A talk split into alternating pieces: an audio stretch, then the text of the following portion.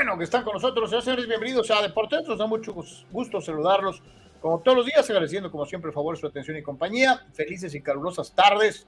Eh, ha apretado el calorcito en la región Tijuana-San Diego y desde luego me imagino igualmente con nuestros amigos en Tecate y en Mexicali.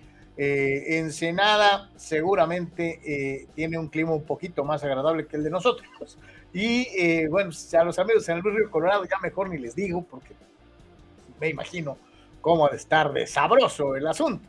Pero bueno, en fin, a todos y a cada uno de ustedes, muchísimas gracias por estar con nosotros, por ser parte de este programa que hacemos con enorme gusto, invitándolos a partir de este momento a participar activamente con sus comentarios, tanto en las redes sociales, en donde estamos transmitiendo en vivo, como es el caso del canal de Deportes en YouTube, el canal de Deportes en Twitch y la página de Facebook, como también para todos los amigos que nos hacen el favor de seguirnos en los eh, Facebooks alternativos, en eh, eh, la cuenta de Twitter de lo que es precisamente Deportes y eh, todos los lugares en donde nos hacen favor de escucharnos en audio. A cada uno de, de, ustedes, muchísimas gracias, pero especialmente a aquellos que nos apoyan económicamente en Patreon. Puede ser patrocinador directo de esta opción de comunicación deportiva online totalmente independiente, dando la cantidad que tú desees eh, eh, en el apoyo voluntario. Desde luego hay tres planes de apoyo fijo mensual. www.patreon.com diagonal de por tres. A tus órdenes esperando que nos puedas echar la mano para seguir con esto eh, sin ligas a ninguna organización y o whatever. Ustedes son nuestros patrones, respondemos a ustedes y así queremos quedarnos. no, no tenemos ganas de, de andar aquí y allá. No, es una comunicación directa entre ustedes y nosotros como se hace en el programa, eh, eh, eh, ustedes y nosotros, y participación activa todo el tiempo. Eso es lo más importante. Les recordamos desde luego que puedes participar en el WhatsApp 663-116-0970, 663-116-0970, dejándonos tus mensajes de texto o también tu mensaje de minuto y medio de duración en audio. 663-116-0970 a tu disposición a partir de este momento. Igualmente estamos en TikTok www.tiktok.com diagonal arroba deportes oficial y la cuenta de Deportes en Instagram, www.instagram.com diagonal deportes oficial. Ayer alguien me escribió y me decía que por qué no estamos en threads, esta nueva opción del señor eh, Zuckerberg y la familia Meta. Pues porque estamos a gusto en Twitter, este, digo, para una situación similar, eh, creo que está bien eh, la que tiene más tiempo, la que lleva más años dando un servicio. Eh, ya medio me metí a hurgarle a los threads y la verdad es que ya es demasiado, o sea, ya es demasiado cibernético eh, para un viejo eh, como yo. este, entonces, sinceramente, creo que las opciones que tenemos son las correctas. Y desde luego, si hay necesidad un poquito más adelante, si la red crece lo suficiente y lo que usted guste mande, nos vamos a eh, poner a pensar si entramos o no entramos a Threads, que es esta nueva opción que está manejando la gente de Meta eh, en redes sociales. A partir del día de hoy tenemos otra opción de apoyo directo. Eh, la tienes en pantalla, apoyo directo de por tres, cuenta Spin by Oxo, número de tarjeta, y ahí lo tienes. Este, este es también directo, ustedes a nosotros, sin intermediarios, sin nada más. ojalá y que muchos de ustedes puedan ayudarnos a seguir haciendo de por tres eh, que es algo que hacemos con muchísimas ganas. Y que no crea, a veces este, este, no, es, no es tan fácil, no es tan fácil este, eh, depender solamente de ustedes y nosotros. Eh, pero no le hace, no nos rajamos. Hay que darle. No somos el Lamborghini, pero este, hacemos nuestro mejor esfuerzo. Así que bueno, como es una costumbre, gracias a todos los que nos acompañan igualmente en www.deportres.com, nuestro portal oficial eh, gracias a todos los que forman parte de la gran familia de por tres. Carnal, salud, con gusto, ¿cómo estamos? Bien, eh, bien, Carlos, saludos a todos. Eh, amigos, un gusto. Como bien decías, el tema del calorcito y algunos detallitos por aquí, pero ya estamos. Así que quédense con nosotros. Vamos a dar nuestro punto de vista de los diferentes temas al momento. Se va a incorporar con nosotros Marco en unos segunditos, así que platicaremos de diferentes cuestiones. Participe, por favor, eh, como es costumbre, gracias a la gente que está aportando. Ya por ahí tenemos ahorita algo a destacar. Y eh, comparte el link, por favor, pase la voz, quédese con nosotros aquí un ratito a platicar de deportes. que últimamente ha sido más que un ratito, ha sido un ratote. Este, así que gracias a todos los que siempre están con nosotros de principio a fin. Y nos da muchísimo gusto saludar desde el puerto de Ensenada al buen Marco Domínguez de AGP Deportes. Mi querido Marco, te saludamos con el gusto de siempre. ¿Cómo andamos?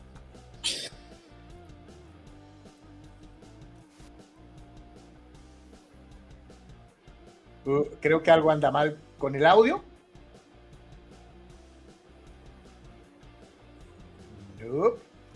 Creo, creo que algo anda medio chueco con el audio. Eh, a ver, vamos viendo.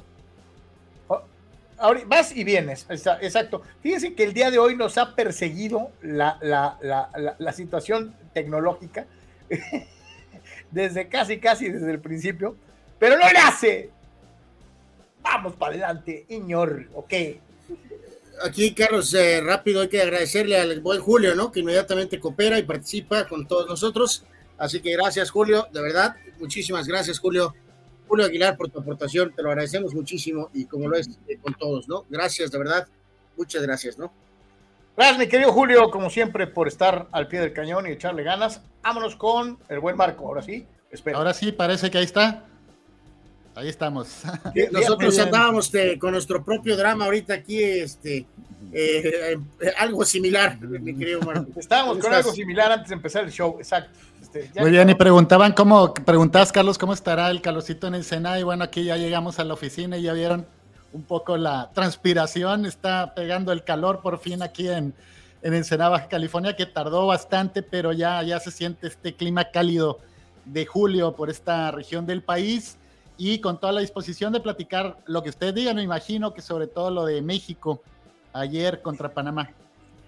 Perdón, eh, que va contra Panamá y ayer contra Jamaica. No, no, es que, es que sabes que, Marco, tu respuesta me da a entender que eh, la aventurada predicción de este servidor y Sócrates se llaman Duras Villalba, eh, a final de cuentas, si es tomada como una sorpresa, pero por una parte, yo sí lo veo como la confirmación de una buena chamba en Panamá. Ahorita vamos a platicar de eso. Este equipo juega fútbol, ¿eh? Sí, sí, y, sobre todo lo, que hemos hablado tantas veces y que es un tema trillado, lo trataba el Jimmy, creo que ayer después del juego de, proyecto, él daba a entender, obviamente, su intención de él seguir, pero sí hablaba de proceso, y en, Panamá, aun cuando no clasificaron al Mundial, dejaron a este técnico Christensen que, que tiene una, hizo una eliminatoria, estuvo a punto de clasificar al equipo, han apostado y tiene cosas buenas. De un juego al otro, me quedo con lo que vi del, Estados Unidos Panamá, los dos con opciones, los dos con lapsos buenos, pero creo que merecidamente la clasificación de Panamá.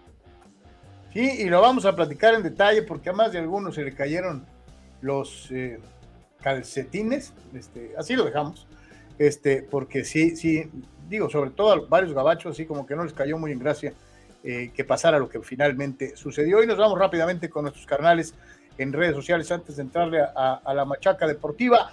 Dice el buen Dani Pérez Vega, sin entrar en euforia que trae en el Lamborghini y esas ondas, si hay que plantear que es mejor un director técnico que reúne un currículum y que ya ganó una Liga MX o un director técnico que ha mostrado que puede maximizar a esta pobre generación.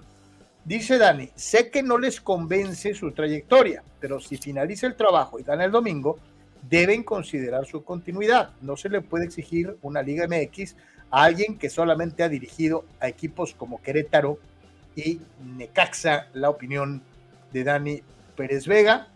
Eh, Seyer dice, saludos, ya no hay lugar en el Lamborghini para aquellos que no creyeron en él. No insistan en subirse a este tren directo al quinto partido Saludos, Piojo Lovers, dice Rul Seyer.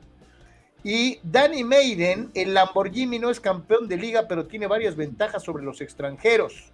Conoce a sus jugadores, domina un sistema de juego, es bronce olímpico y los jugadores están con él a muerte. La opinión de Danny Maiden. Y la última, antes de hacer respuesta de eh, Víctor Baños, allá precisamente en Ensenada. Si va a ponerse interesante este tema del Jimmy, si petardean el domingo, les hará la tarea más fácil. Van a buscar una fórmula que no les afecte el tema money primero y luego a ver qué sale. Eh, y empezando, ahorita vamos a ir al partido, etcétera, aquello. Ganar Copa Oro en otra época era obligación, es decir, o sea, no había de que era un mérito, no, era cumplir con el requisito de un tiempo para acá, y ante esta situación de que Estados Unidos nos tenía, nos tenía tomada la medida, o nos tiene tomada la medida, todavía no hemos visto eh, eh, que México A le gane a Estados Unidos A para quitarnos la malaria, o sea, no. Este, yo les pregunto, eh, ¿qué, ¿qué, grado, digo, porque todavía falta ganarlo, pero qué grado le damos a ganar esta Copa Oro donde no hay Estados Unidos A, donde no hay Canadá o sea, ¿qué grado de importancia le ponemos para destacar la labor de Lozano? Digo, eh, para escuchar tu opinión, Marco, pero eh, nada más agregando a lo que decían nuestros amigos ahorita, ¿no? Pues todos los entrenadores empezaron de cero, ¿no? Pues todos tenían que, todos se tuvieron que abrir camino para ganar eventualmente un torneo de liga, ¿no? O sea, si vas a esperar a que el Real Madrid este, te venga a, invitar para eh, poder ganar, pues eh, por algo este, no se ha dado las circunstancias para él, ¿no? Todos los entrenadores empezaron de cero. Manuel Apuente, Mejía Barón y Enrique Mesa, todos empezaron de cero. Nadie agarró al Tigres eh, para poder ganar el campeonato. Entonces, sí, sí, Boldi. Ahí sí difiero, este, bueno, agarró a Santos antes, ¿no? Más, más bien. Y también lo hizo campeón. Pero, pero en este caso en particular, este, eh, pues digo, ahí sí difiere un poquito de Dani y este, eh, Marco, yo creo que aquí hay una influencia eh, tácita. están con lo Scaloni. de fondo, están ligando lo de Scaloni con lo de, con lo de Lozano. No sé cómo lo ves tú. Sí, definitivamente está muy fresco el tema de de Argentina y el campeonato del mundo y la manera como que se consiguió y las resistencias que existían en Argentina desde los medios de comunicación, sobre todo con Leonel Scaloni, pero aquí a mí hacemos, somos críticos con directivos, con técnicos, con jugadores, pero creo que la opinión pública, en este caso la prensa, veía este que le dicen la sombra, este colega Rubén Rodríguez, ayer que había sido crítico del proceso, incluso de la llegada de Jimmy Lozano, y en rueda de prensa le decía ayer en un tono de como victimizando al Jimmy, te decían interino ahora, con qué cara te van a ver y cosas así, cuidado, cuidado con los triunfalismos, se le ganó a Jamaica, se le ganó a Jamaica una selección que ayer no mostró nada, yo no vi nada interesante Jamaica, el día de ayer sí México hay que reconocerle, planteó bien, anuló, pero cuidado con los triunfalismos, porque así como estamos poniendo, y se, respeto la opinión de, todos sus seguidores que, nos ven, pero así como estamos eh, poniendo en este momento frente a la euforia de un 3 por 0 ante Jamaica, que se pierda el domingo quiero ver a esa gente, esos periodistas que le están diciendo, te decían el interino, a ti Jimmy, que nos has dado la gloria de ganarle a Jamaica en una semifinal de Copa de Oro, Copa Oro. Ahora, Carlos, lo que menciona, sí, eh, tiene que ir, el, el logro tiene que ir analizado completo, contra quién, cuál es el nivel de la competencia. No hay que demeritar. Ayer creo que México ganó bien, pero sí la, la, la oposición creo que en los programas de polémica se radicalizan, hay unos que parecen aficionados defendiendo todo lo que hace la selección y hay otros que critican eh, a, romper, a reventar. Creo que México lo hizo bien, pero eh, yo así, a Jamaica no es que me decepcionara porque yo no tenía ninguna expectativa en esta selección, incluso ayer que los veía con Manny y con Sócrates les, les envié ahí una estadística de, de la eliminatoria que tuvo Jamaica hace dos años, previo al Mundial, ganando solamente dos partidos con esta misma base de jugadores, que sí tiene jugadores muy interesantes, pero lo vimos ayer, era jugar a la individual allá arriba, y no le vi nada interesante como equipo, no me llamó la atención. Tal vez más a los empujones por ahí en un lapso del segundo tiempo tuvieron oportunidad de haberse metido al juego, pero nada más. En resumen, triunfalismo nuevamente. Así como criticamos a directivos, a jugadores y a técnicos, también la opinión pública está cayendo en los vicios de siempre de dejarse ir por un resultado que tiene que ser analizado a fondo y viendo también contra quién se jugó. Varias condiciones eh, se dieron para el resultado de ayer. Primero que nada, sales y pegas desde el principio. Pegas primero. Hay mucha gente que no le, eh, que no le gusta caer en los machotes, pero los famosos goles de vestidor de verdad son pesados y más cuando tu equipo no es tan bueno como te lo pintan. Y ayer yo fui muy puntilloso y hasta repetitivo, señalando cuánto me había impresionado el bajarse los pantalones de muchos colegas, reiterando que Jamaica tenía más jugadores en Liga Premier y de talla internacional que esta muy mesurada selección mexicana, y me refiero a mesurada en cuanto a talento, muy medidita. Eh, eh, fue hasta lastimoso estar escuchando constantemente el recordarnos que Jamaica era un tren, cuando a final de cuentas le metes un gol antes del minuto 2 y el tren se convierte en un armón, en uno de esos de... Porque, sinceramente, ahí voy a, tomar las palabras que dijo Marco ahorita. Jamaica no enseñó nada, nada. Después del gol, lejos de mostrar una respuesta real, Lozano, que no usa Edson Álvarez de inicio, crea una especie de candado. estaba que tocado un poco, ¿no? Efectivamente, crea una especie de candado en media cancha que impide la salida desde su propio terreno para el equipo jamaicano, que no, que no encuentra la forma de reemplazar esa posibilidad técnica y se regala, se entrega. Un solo jugador, un solo jugador medio Prince o, o Price, Price, trata de jugar en profundidad y el resto no puede transitar con el balón en los pies. Cae el segundo tanto mexicano y el partido se acabó. Aquí hay que destacar algo. México muestra algo que no había mostrado en mucho tiempo, contundencia. Eh, eh, eh, y qué bueno que se meten goles, porque este equipo de lo que más ha batallado es de meter goles. Te vas con un cómodo 2-0 al descanso, y en el segundo tiempo, pues sinceramente, Jamaica tenía la obligación. Medio le entretienes la pelota, realizas los cambios correctos, mantienes el esquema y les metes el tercero. Entonces, mediditos, ¿no? Vamos siendo mediditos. El gol de vestidor pesó horrores en el partido. No, pues eh, básicamente el juego se acabó ahí, ¿no? Básicamente se acabó ahí. Esa es la, la realidad de las cosas. No sé cómo lo ves, Marco, pero habíamos hablado un poquito de que si a lo mejor este equipo era presionado eh, y si por ahí Jamaica se enredaba con un gol, a ver cómo iban a reaccionar, ¿no? Pero en este caso, con el gol tempranero, prácticamente el partido quedó eh, pues vamos, completamente, prácticamente definido, ¿no? Yo aquí me quedo, eh, pues un poco con lo que tú decías, eh, Marco, y que hemos estado hablando también nosotros, de lo volátil que es este tema, ¿no? Por las diferentes agendas y, y porque hay ciertos intereses por todos lados.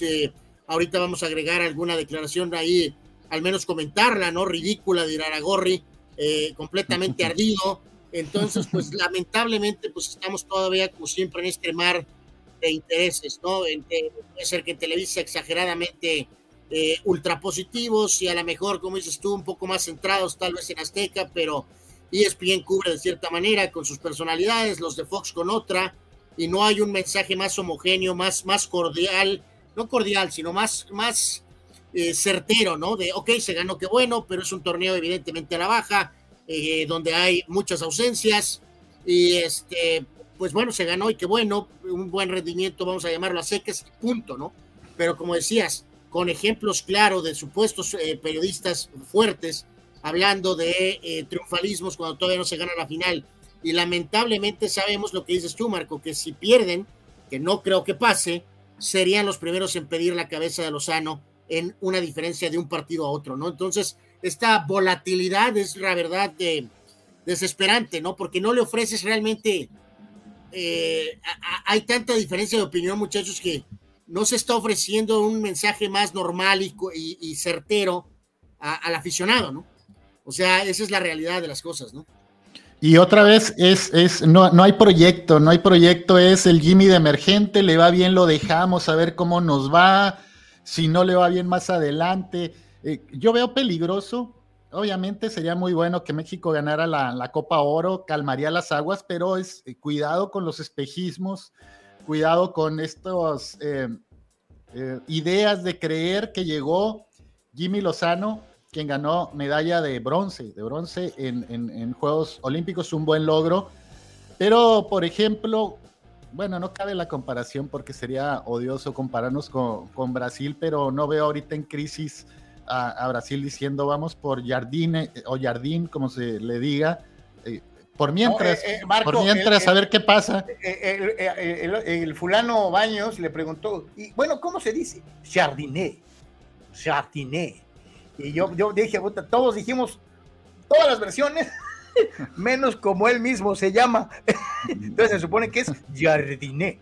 Entonces, este, sí, que, él, ganó, ganó la, la medalla de oro pero bueno, hay un proyecto, van por un técnico, hablamos de una confederación obviamente grande, poderosa, perdón, pero aquí sí es, es, es, el riesgo. Yo veo como un riesgo que gane la Copa Oro y decir, vamos a dejar al Jimmy a ver cómo le va la siguiente.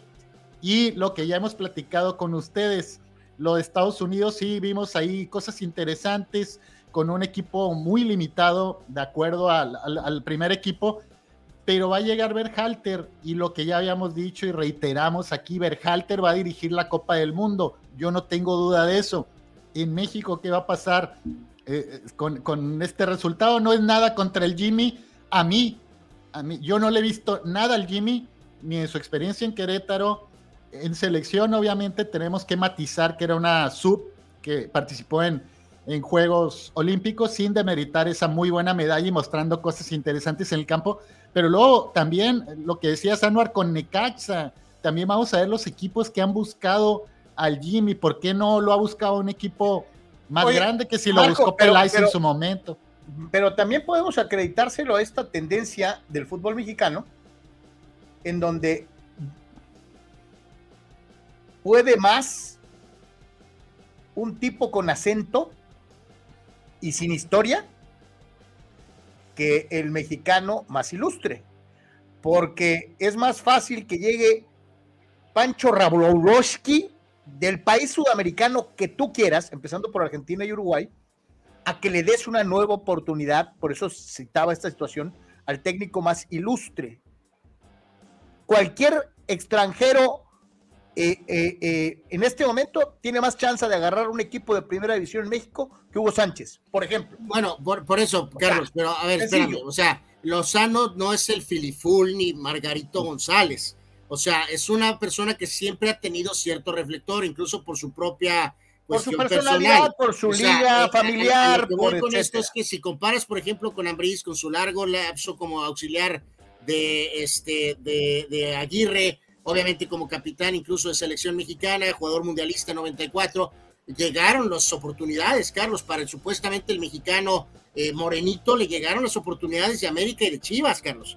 O sea, de eh, acuerdo. Este, por más que me digas que tú, que los Almadas y los Darcamón, y, esos son los que han tenido éxito, hay otros peores. ha habido otro eh, montón que han venido en este caso, Yo, yo creo que Lozano, o sea, sí, sí, por alguna X situación, sí tampoco es un mexicano desconocido y no se han dado la situación de que alguien se anime, incluso en los momentos después de la Olimpiada, eh, no hubo ninguna situación que No, no, pues no te acuerdas que lo llevaban a Pumas y prefirieron dársela a, al que ahora es nuestro director de fuerzas básicas en selección nacional, ¿no? Pero mira, yo, yo, yo aquí lo que insisto, recordemos, no hay, no hay eliminatoria, muchachos, o sea, eh, los fodongos, nuestros grandes y amigos fodongos directivos, eh, Marco, ¿cómo ves esto? ¿Se van a esperar tal vez a examinarlo, evaluarlo en la Copa América? Eh, porque como no tienes realmente eliminatoria, entonces siempre está en la mente de ellos el decir, pues si tardeamos, pues lo corremos y no, pero metemos, es que se supone el bombero, ¿no? Se supone que es interinato, Marco, ¿no? No, no, no, ahorita es interinato, Carlos, pero si gana, si gana, eh, eh, hay si gana va a ganar un interinato. Se supone que terminando Copa Oro van a abrir el proceso para encontrar al verdadero técnico, se supone. Mm, bueno, se supone, pero ya con, la, con el triunfo en Copa de Oro va a haber mucha presión para que se quede. Entonces, la cosa es, lo vamos a evaluar entonces en la Copa América y si, y si petardea en la Copa América, entonces lo corremos para traer otro entrenador, porque a lo que voy aquí, muchachos, es que no es un mundial normal, pues, el que viene. Somos locales, pues. Tenemos dos países. No vamos a ir a Sudáfrica, ni a Rusia, ni tampoco vamos a ir a Francia, ni a nada. Jugamos en nuestro país, Estados Unidos. Entonces, no es un mundial fácil para eh, realmente como que decir, pues, eh, pues ahí se va, ¿no? O sea, entonces yo, yo me quedo aquí. Si, si gana, Marco, no sé cómo ves. Creo que muchos van a empujar y supongo que entonces se jugará el mundial, pues tal vez en la Copa América, este, que, se va a jugar en Estados Unidos, porque si petarde ahí, evidentemente, te juro que lo truenan, ¿eh? con todo su Copa de Oro Región 4. Entonces, eh, el, dices tú, nos lleva a nada seguro no hay procesos, como no hay eliminatoria, no podemos garantizar y la única evaluación que hay para Lozano, si se queda rumbo al próximo mundial, pues es la Copa América, ni modo que lo tronemos por amistosos en, en cárcel. Ok, ok, ok. Entonces va a jugar Brasil, va a jugar Argentina, va a jugar. Te pregunto, ¿qué resultado le da la permanencia en la selección obviamente, Obviamente, segundo o tercero, mínimo, obviamente. Ya hemos ido varias veces, fuimos, ya un par de veces fuimos este, subcampeones, hemos tenido varias veces terceros lugares en Copa América, así que eso es lo que este tipo tendría que entregar para con eso, pues prácticamente ratificar, este, porque después todo es simplemente planificar, pues, eh, los amistosos, o sea, cuántos miles de juegos en Estados Unidos previos al Mundial, si voy a poder hacer una o dos giras, sabrá Dios a Europa tal vez para algunos juegos, y no va a haber más de aquí hasta allá, de aquí hasta el Mundial. Entonces, ¿Tú, Marco? Es una ocurrencia, bueno, una emergencia, por, vamos a llamarle así, por la que llegó Jimmy Lozano, que creo que tampoco los técnicos mexicanos han hecho mucho para, para pedir más. Ya mencionaban, sí, son pocos. También ha habido muchos extranjeros que han venido a México y no han entregado resultados, pero vamos a poner casos como el de Larcamón, el de Almada y el del Tan Ortiz, por poner solamente tres de técnicos extranjeros que tal vez se han ido ganando ese lugar con resultados mexicanos. Eh, ayúdenme, ayúdenme porque ha estado Jimmy, que en clubes no, Rafa Puente, que eran los dos, Leaño, ¿quién más eh, técnico mexicano? el propio Palencia, Marco. O sea, Palencia, que ha sido un fracaso. Lamentablemente. No, no, espérame. Eh, y, y, los que más o menos hacen buena chamba los desaparecen, ¿no? Digo, me refiero a Roberto Hernández en Morelia, por ejemplo. Ah, este, que le dieron chance eh, eh, un ratito y luego lo, lo, desaparecieron del mapa, ¿no? Ya no existe. O sea, me refiero a técnicos mexicanos que han recibido alternativas y Hernández lo hizo mejor que Leaño, lo hizo mejor que Puente y lo hizo mejor que Palencia. Y sin embargo, como es un tipo de bajo perfil, no existe. Sí, ahora lo, lo, de lo de esto, insisto, en el riesgo de ganar este torneo. Ya decían, viene la, la Copa América el próximo año. Hay riesgo, bueno, gana, México la, la, Copa Oro. Se queda Jimmy puesto a prueba en la Copa América con rivales calificados, rivales competentes del continente. Ahí evaluar nuevamente qué pasa si sigue Jimmy Lozano poniendo el primero de los escenarios. Segundo de los escenarios, se consuma lo que más ha sonado, que es Nacho Ambriz en fórmula con Javier Aguirre como, como una especie de manager de selecciones nacionales. No le va bien a México en esa primera experiencia.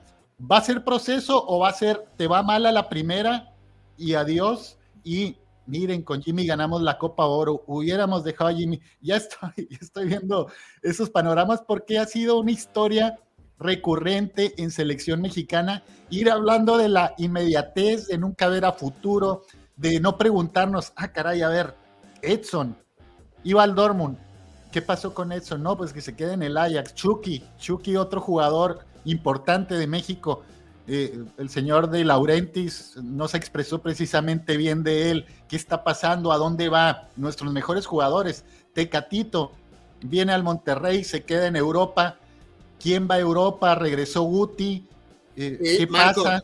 Y eso es importante lo que dices, porque Carlos, no podemos estar siempre con la paranoia de que el mundo está contra los mexicanos, Carlos. O sea, no, no, espérame, no, es que yo, yo nomás te digo esto. Eh, yo a lo que me refiero es que habrá ahorita, y, y, me voy a, las, los comentarios aquí en el chat, que nos están viendo a los tres como unos mendigos apátridas que no queremos a un técnico mexicano joven. Pero no es eso. Agregado a los ejemplos lamentables de tres oportunidades, por lo menos, del, del actor y del exjugador Palencia, eh, pues Fentanes tuvo su chance con Santos, empezó de un perfil muy bajo, empezó bien y eventualmente explotó nunca pudo arreglar la mentada este, defensa. Eh, cadena, eh, brevemente, muy buen nombre Gildardo, porque entra en este, este grupo. Eh, Fentanes explotó, Cadena eventualmente tronó, el Chima Ruiz con Tigres tronó, tronó, y lo agregas a Palencia, al actor este Fuente. al, al, soñador Leaño. Carlos, pues ha habido oportunidades. No, bueno, por eso, eh, eh, por, eso, ok, perfecto. Pero eh, yo creo que de fondo yo nunca dije, o sea, yo no estoy defendiendo, yo nunca he defendido que se quede Lozano. A lo mejor para variar estás malinterpretando. O sea, lo que yo tengo como, como, ser, como, como certeza es que gane o pierda la Copa Oro, el Jimmy no puede seguir al frente de la selección mexicana.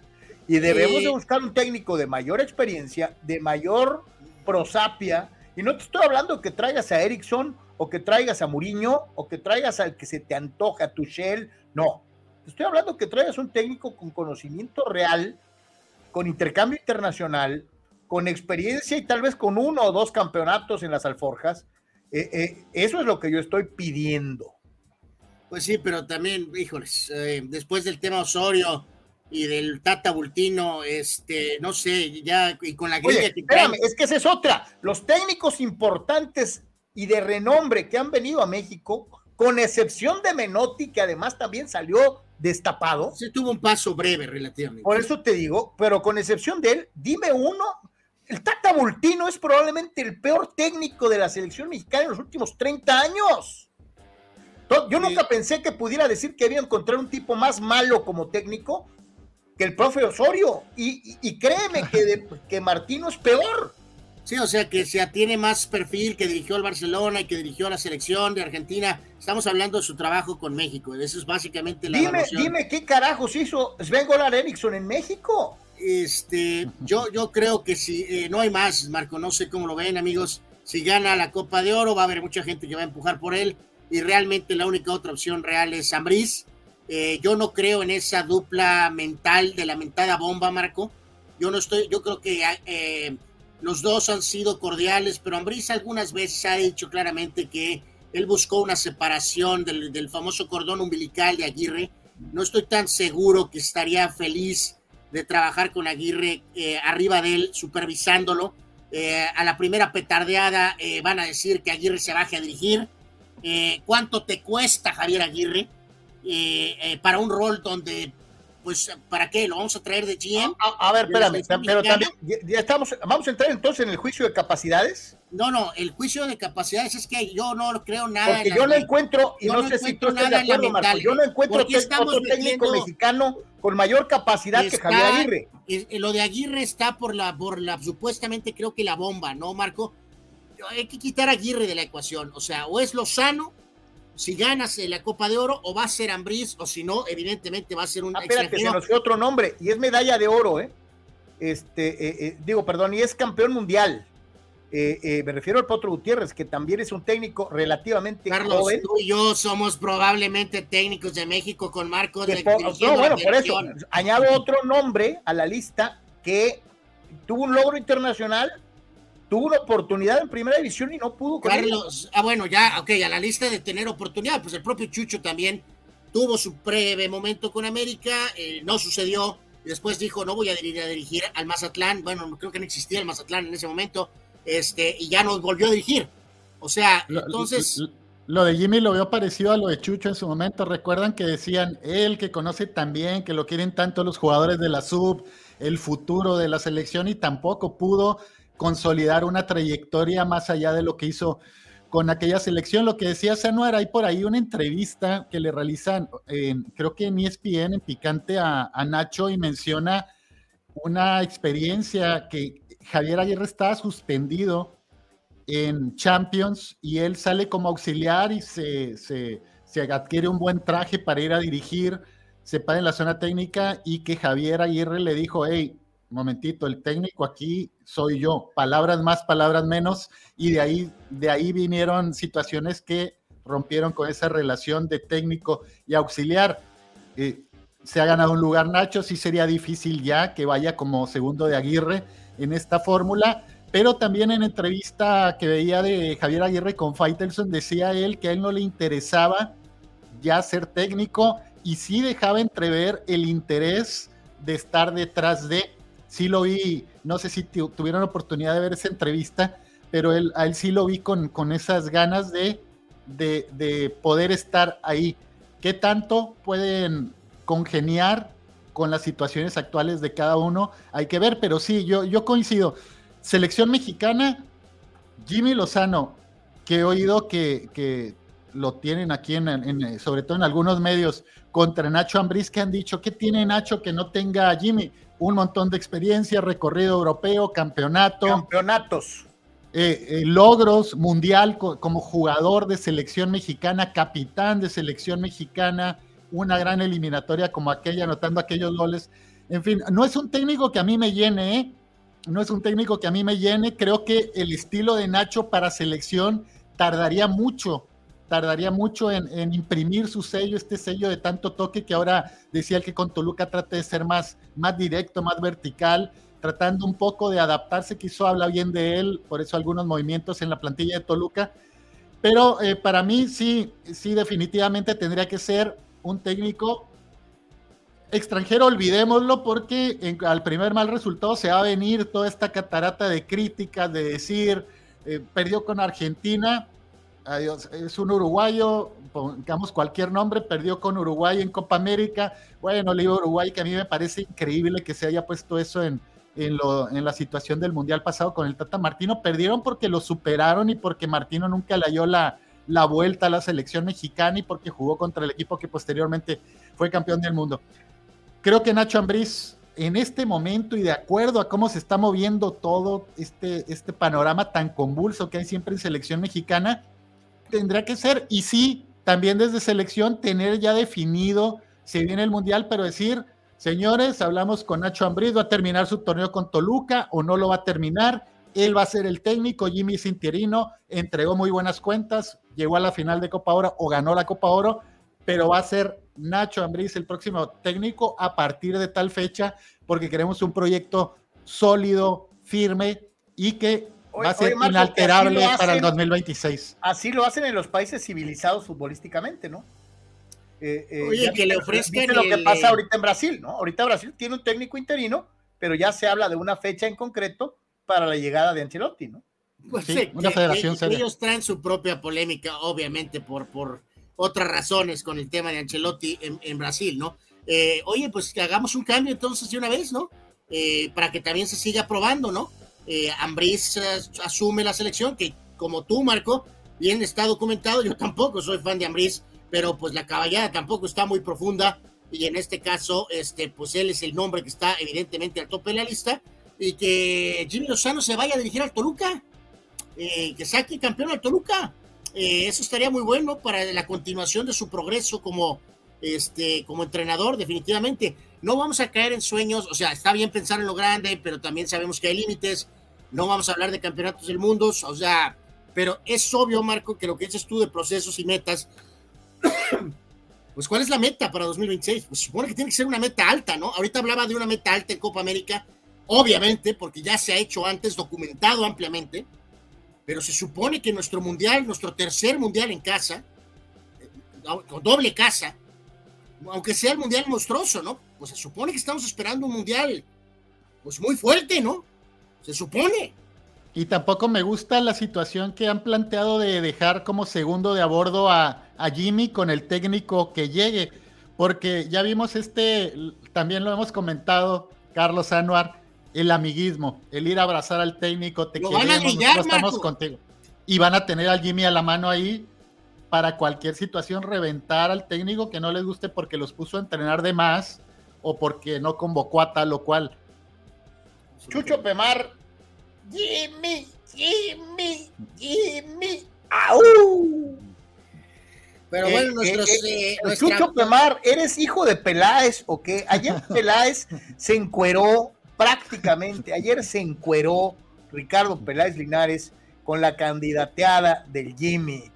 Eh, dice. Eh, ya me haces pensar mal, eh, Carlos, ahí. Yo no sé si a lo mejor Peláez sabe algo, Marco, que nosotros no sabemos. También puede ser. Y a lo mejor él está esperanzadón en que con un técnico joven como Lozano, pues a lo mejor su nombre puede volver a posicionarse, a lo mejor en ese famoso rol de GM, ¿no? Eh, pues Peláez, desde el Mundial, en estos famosos los maestros, está candidateándose y está pidiendo a gritos proponer y estar ahí y ser parte de esta estructura y lo tienen de comentarista.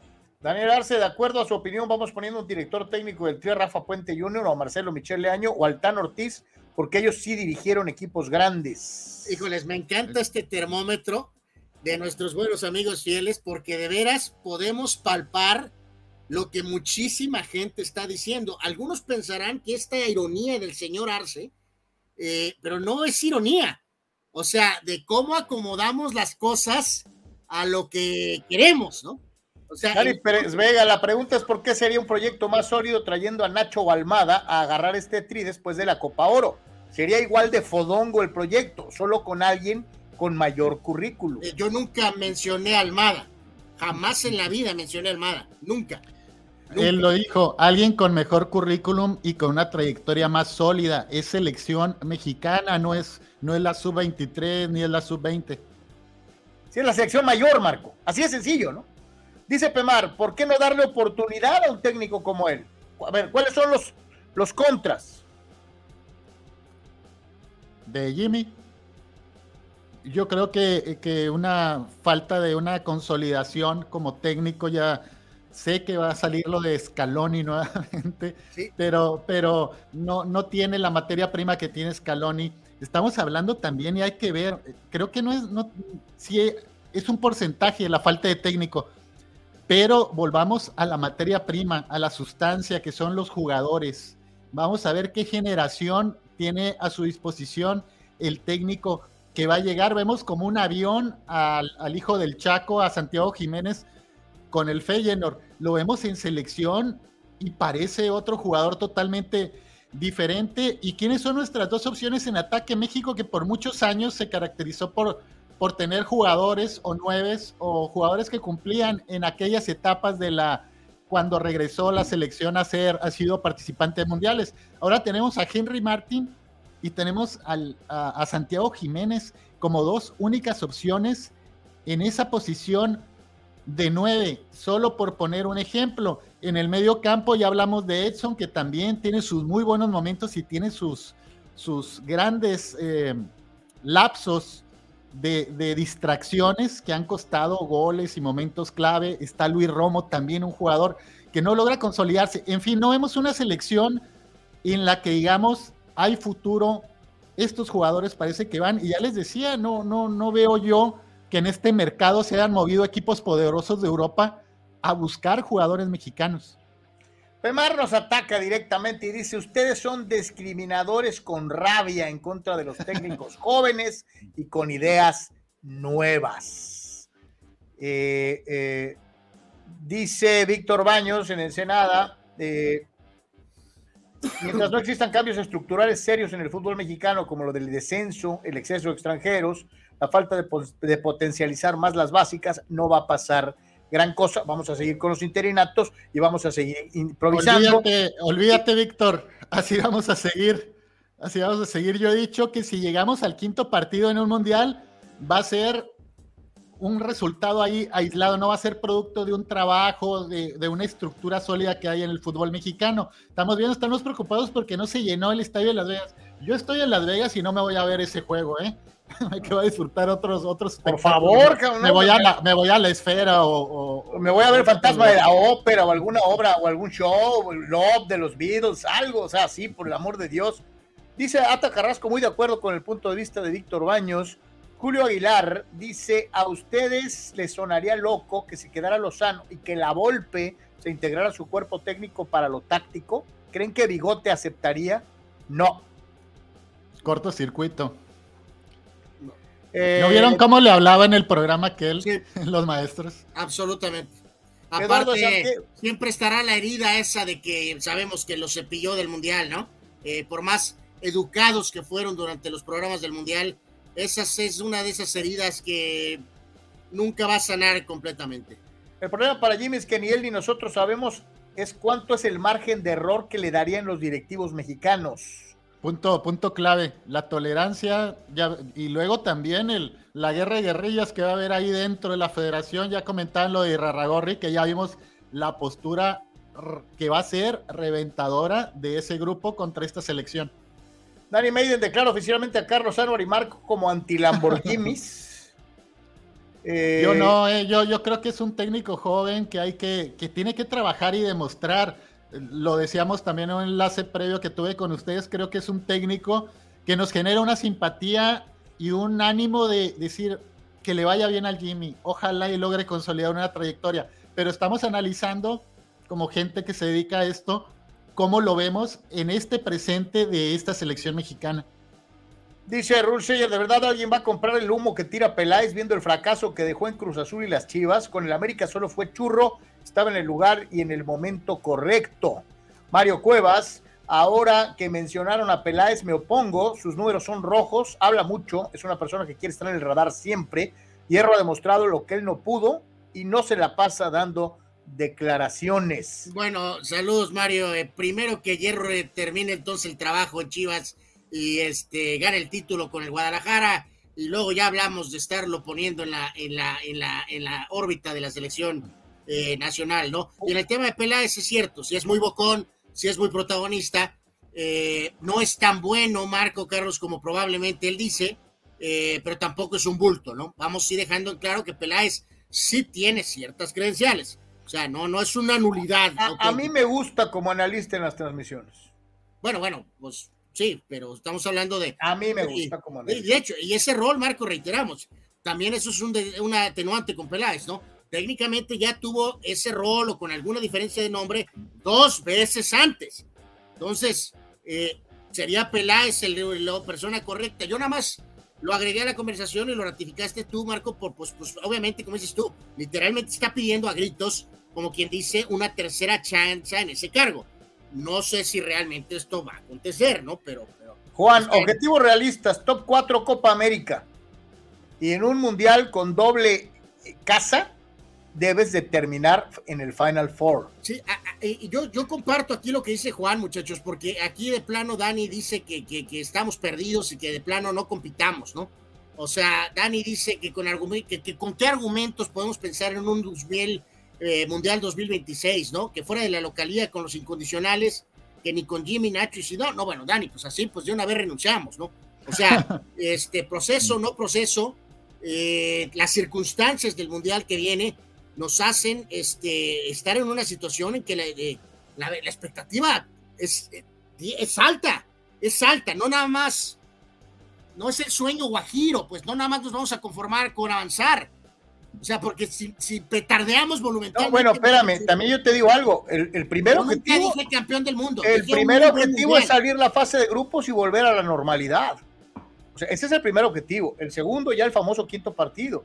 Y ya cualquier cosa por encima de esto sería maravilloso. Bueno, por eso, por eso. El quinto partido, que ahora no sé si va a ser el quinto, porque es un monstruoso. Lo que sea, ponle el término que sea, Carlos. O sea, la expectativa es que debemos de tener un nuevo mundial. No importa la guilla, no importa los extranjeros, no importa el COVID.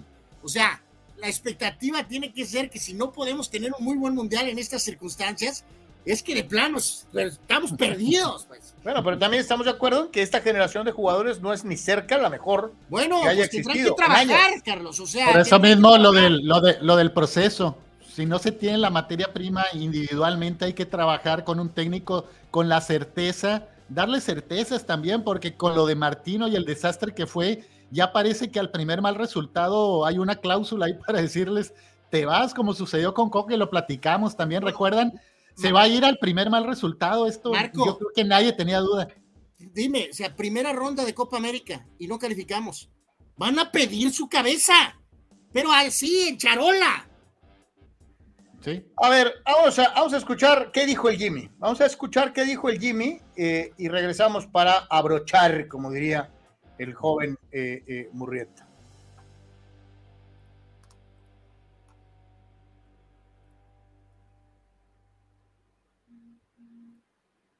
Ahí viene. Que la manera en que, en que, en que se entregan, la manera en que siguen los planes de partido, la manera en que, aún sin entrenar o poder entrenar tanto en la cancha con los videos, ellos realmente realizan lo que les pides, es, es increíble. Entonces, creo que el equipo, y se los dije, al final el trabajo en equipo es una decisión más que una virtud. Y ellos decidieron hace mucho tiempo que que querían ser el mejor equipo de esta Copa, que querían regresar la Copa a casa y estamos a un paso, estamos a un paso, eh, dimos hoy un paso nuevamente muy importante, pero, eh, pero viene lo más bonito, donde queríamos estar y sin duda hay que recuperarse muy bien, saber que somos un buen equipo, pero que enfrentaremos a uno también muy bueno y de los que mejor trabajado por el proceso que llevan, que me encantaría eso ver en México, y no lo digo porque esté yo aquí, el el que esté, me gustaría ver ese proceso porque después de un par de mundiales seguramente seríamos un equipo mucho más fuerte por, por el jugador, por la idea de juego y por el entendimiento que se pueda tener. Siempre, siempre le veré, y aún con un 3-0, siempre le veré eh, cosas que hubiéramos podido hacer mejor. Creo que hoy el equipo, sobre todo el segundo tiempo y al final el primero, creo que se dedicó un poco más a defender una ventaja que a seguir proponiendo, que a seguir tratando de dominar o de, o de atacar como, como lo podíamos haber hecho evidentemente influye, tienes un 2-0, que tienen gente rápida, que sabíamos que iban a tirar mucho pase al espacio, a la espalda y, y, lo defendimos creo que bastante bien casi siempre, pero eh, feliz porque lo que decía, creo que ayer o hace poco decía que lo que más me gusta es no recibir goles, evidentemente hacerlos, pero, pero no recibir es, es buenísimo. Y nuevamente, y como pasó con Honduras me parece, y como pasó con Haití también, eh, y posiblemente con Costa Rica, el resultado parece que, es abrumador y que fuimos amplios dominantes, pero creo que supimos resolver y supimos tener esa contundencia que, nos hace manejar el partido. Sigo pensando lo mismo, no hay un solo rival sencillo, no hay un solo, y aunque parezca un 3-0, eh, es una selección durísima, es una selección muy potente, que lo hablábamos ayer, ha crecido mucho en los últimos años y, y, que es su primer derrota. Contundente la derrota, sí, pero es su primer derrota y eso habla muy bien de ellos. Estoy de acuerdo con el respeto al rival. Eh, Jamaica estaba muerto en dos minutos. Y el técnico, que ha hecho bien las cosas, no supo qué hacer cuando cayó el 2-0. Eh, eh, le aplaudo al Jimmy el hecho de decir, eh, nos confundimos y a pesar de tener muchísima superioridad, ya no atacamos porque tiene razón. Entonces, híjole. Este... Yo rescato lo de ese, mientras más estemos juntos, mejor vamos a jugar. Él la tira diciendo esté yo, no esté. Eh, en ese sentido de lo que ya hemos comentado, hay que, hay que ya formar, hay que tener ya definiciones y también eh, ya nos decían lo, que tú, lo, que, lo que tú dijiste, Marco, lo del famoso proceso, o sea, el propio Jimmy avaló lo que tú mencionaste y lo que decía alguno de nuestros amigos, Víctor Baños en Ensenada. O sea, eh, aquí lo dijo con claridad, esté o no esté, que hay un proceso, por el amor de Dios, ¿no? Y un jugador que viene de un buen nivel, que ha sido creo que lo mejor también para destacar puntos de la selección. Orbelín creo que ha dado una, un muy buen torneo, anda en, en buen momento, lo de Henry. Y son actuaciones que por ahí hay que, hay que destacar de jugadores que andan, andan bien. Ayer hablaban en la transmisión de los centrales que creo que han funcionado, pero también ha habido una, una resistencia muy menor de los rivales. Oye, Marco, querían crucificar a los dos laterales ayer o antier, ¿no? Creo que no, no, no, le van a ver ni el polvo a los morenos, los van a hacer pedazos con velocidad. Y ayer yo no vi eso. ¿eh? Gallardo, Gallardo pudo subir y no, no tuvo ningún problema. Sí, pero al principio, muchachos, de, de esta porción de la conferencia, gracias, muchachos, vieron los videos, ¿no? Eh, o sea, híjole, el amigo ese extra eh, apapachar, qué cosa, ¿no? Pero bueno, pues, ellos están en control, no les gustó lo que estaba haciendo con el Ares de Parga y también se cargaron a Coca de refilón, o sea, eh, eh, ahí me parece exagerado. Y tú y yo, Carlos, habíamos hablado de eso. Prefiero a lo mejor a un egomaniaco como la Volpe, que te va a hablar de X o Z, o de la corbata del dragón, o de a lo mejor alguna cuestión táctica. Pero ayer, por ejemplo, la Volpe no hubiera dicho, Carlos, por tirar un ejemplo, Marco, no hubiera dicho eh, Jamaica es un gran equipo, es el mejor equipo del mundo, o sea, es una muletilla de él. Eh, por, eso, mencionaba yo de la cortesía al rival, ¿no? O sea, no era necesario mencionar al rival, ¿no? O sea, es no es lo mismo, ¿no? Eh, ¿Quieres muletillas? Perfecto, tuvimos un buen partido, ganamos, estamos contentos, listos, estamos pensando en la final. No tienes que agregarle el aderezo, Carlos, de decir que Jamaica es una gran selección, que es todopoderosa. No, dijo un equipo muy potente. Luis Chávez, Luis Chávez anotó y fue a abrazar al Jimmy, vieron la unión, la unión de grupo que hay. Eh, eh, eso lo dijo Peláez como 726 veces eh, en la transmisión. Yo no lo vi en Azteca. Les pregunto, ¿ustedes lo vieron en otro lado? Yo lo vi por lapsos y prefiero, la verdad, yo prefiero a Azteca. En este caso siento que, que hay todavía en Televisa un dejo de ese, de ese porrismo a veces y me parece que Vaca Andrés Vaca es bueno, ha, mejorado mucho y buenos comentarios de la Volpe, es bien, pero prefería, prefiero la mayor parte del juego la bien Azteca. Eh, el, ídolo, el ídolo de Fidel, Alejandro Iraragorri, alias el demandado por Disney, eh, soltó esta, eh, esta declaración. No veo los partidos de la selección. Bastantes juegos tengo que ver ya. Hay que recordar que supuestamente el castigado por el proceso que no fue proceso de Coca, se supone, es Alejandro Iraragorri. ¿Cómo interpretamos esta declaración? Eh, ¿Tú sí viste la declaración, Marco? Sí, sí, sí, eh, fue con él. hay que agregarle, ¿no? Que habló de que ve los partidos de la sub-20 de las damas y, que el Sporting de Gijón y lanzó la, la, palabra ardido al final, ¿no, Marco? Que dijo algo que, que las decisiones eh, estaban en el Estado de México o alguna cuestión así. No, no podemos poner el, insert porque tenemos algunas limitantes con, eh, ya lo saben, con el tema de los derechos, pero, o sea, hay un agregado un poquito a lo que está aquí en esta especie de fotográfico. Eh, la realidad, traducción, Marcos, que se vio súper ardido, ¿eh? Sí, prácticamente, y con ese, él es soberbio, su personalidad sí responde, y más si, si llegan reporteros, no es despectivamente, pero a, una, a banquetearlo ahí afuera de un evento, contestó así y sí, hay que, creo que dentro de la cita esta hay que agregar lo que dijo, vayan prácticamente a la federación y pregúntales allá.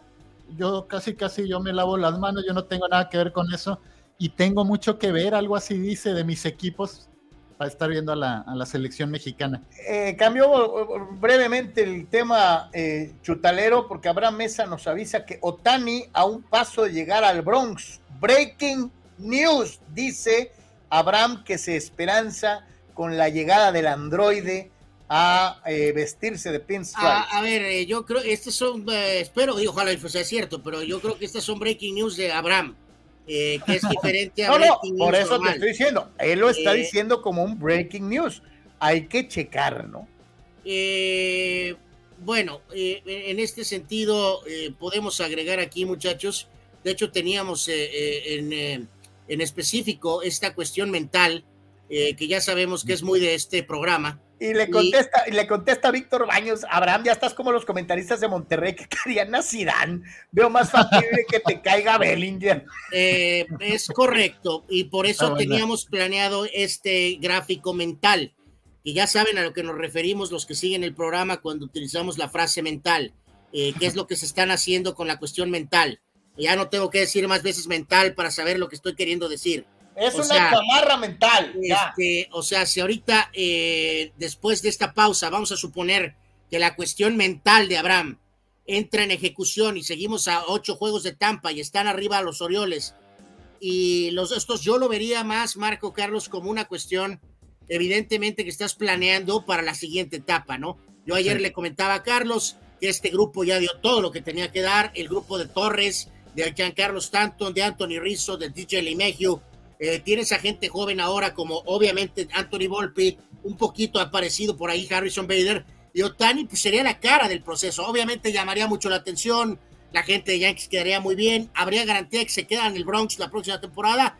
No, pero habría una gran oportunidad. Entonces, no va a re- esto, esta cuestión mental no arreglaría nada, la verdad, de lo de ahorita, pero sí sería una gran pieza pensando en la siguiente etapa. Así que si se pudiera dar la mental de Abraham, pues bienvenida, pero no como una solución para esta temporada, ¿no? Ahora que este jugador llegue, yo, saben, los, en, términos de béisbol, soy Dyer, padres ha sonado también con el interés, pero ver a este hombre con ese uniforme sí, sí sería sumamente atractivo y parece una organización también que reuniría todas las condiciones por su grandeza, por su historia, por sus resultados, por sus éxitos, de tener a, al jugador, a la joya de la corona que buscaría cualquier equipo. No, no, y que correspondería a la prosapia tradición de ser el equipo que normalmente se queda con los mejores jugadores, o así fue durante muchos años. Los Yankees decían quiero a fulano y lo tenían cuando se les antojaba. Esto no pasa desde hace un buen rato, este, vamos a ver si sucede. Eh, Omar Stradamos. Anuar de tanto decir mental ya está mentalizado. Eh, ándale, algo así. Dice Oscar Fierro, eh, Santiago Baños en una entrevista dijo que tampoco veía los juegos de la América de visita, que según por cábala. Chance y en este caso es lo mismo, ¿no? Ahora me Ah, explico muchas cosas. Oye, va tu irresponsable, es tu obligación ver los juegos. Fulano. Ahora me explico. Eh, Bueno, pues sí. eh, podemos ligarlo ahí, muchachos, un poco al ejemplo fa- tan famoso de la, de la eh, ultra película Moneyball, ¿no? Eh, ¿Se acuerdan? Obviamente, es- esto sí está documentado, más allá también de la película, ¿no? De que Billy Bean era acá de estos ultra intensos y que eh, realmente este, pues no veía los juegos, ¿no? Directamente o en vivo y que eh, por eso le dice al personaje de Jonah Hill que él viaje, este, que esté cerca del equipo porque no quiere estar muy cercano, que porque pues, luego para ¿No cortarlos. te acuerdas de Jerry Eh, West en la, en, en la serie de HBO? Bueno, pero se- Jerry. West siquiera sí los veía los juegos, que los No, los veía un pedacito y luego se metía a los pasillos y se escondía y Sí, sí, nomás los su- oía en la tribuna, o sea, Así es. Creo que sea, hasta como aficionados hemos vivido algún, bueno, a mí me ha tocado vivir algún pasaje de esos de, de sufrimiento que digo, me desconecto mejor un rato y, y no No, quiero yo ver les digo algo. momento. Cuando el América eh, se mete en serie de penales en cualquier instancia, yo no veo los penales. O sea, yo no veo los penales. no, no, Prefiero, sí, prefiero largar, salirme del cuarto, o ir al baño, o no veo los penales. no, no, sí se sí, sientes el rigor, o sea, es la realidad, o sea, Víctor Baños, no se olviden de la Rosarena del fútbol, Quiñones, a lo mejor se echa el tri al hombro, como lo hacía el Cuau, y nos lleva a la cima. Eh, Ay, Dios. Va a ser, bueno, una, aspiri- a lo- a va a ser una que- aspirina, una aspirina para, para un problema tan grande, pero creo que tendría, si es naturalizado, yo no veo ningún, que el mejor jugador de la liga durante mucho tiempo si es convocable llegar a la, a la selección mexicana. En, muchos países sucede así, no pasa nada. Decíamos, Marco, que son etapas, ¿no? La vez el otro día que poníamos la foto esta que Hermosillo puso de los delanteros del Mundial de 94, ¿no? Que sí, todos eran muy famosos, unos más veteranos, otros más en su prime. A la hora de la hora, pues quedó documentado que solo Luis García pudo marcar dos goles de ese grupo, ¿no? Y lo este, reventábamos, y entonces cuando ellos están, lo reventábamos igual, ¿eh? Porque así como productivos con la selección, tampoco. todos, cada uno de ellos tiene su propio, este, como que análisis profundo, ¿no? Pero a lo que voy es que también uso mucho de ejemplo el tema de la, de la era La Volpe, ¿no? De que le toca un Borghetti más veterano, que llegó tocado incluso al Mundial de 2006 y se quedó literalmente con Omar Bravo y con el Kikín Fonseca. Por eso aumentó la cuestión del Guille, ¿no? Ahorita estamos en esa. Un Henry Martin que técnicamente está probablemente en su mejor momento o está en la etapa todavía de su máximo eh, rendimiento, pero tienes a un chaval como es Jiménez que va bien, pero es muy joven todavía. Bueno, es joven, no muy joven, pero es joven y después, Marco, pues estamos en esa época, es la realidad, ¿no? Por eso sí encaja probablemente que este jugador, pero no con la etiqueta de Black Panther, Salvador, no, Blanco, o sea, simplemente se convertiría en una opción más. Para los Ahora que mencionas, sí.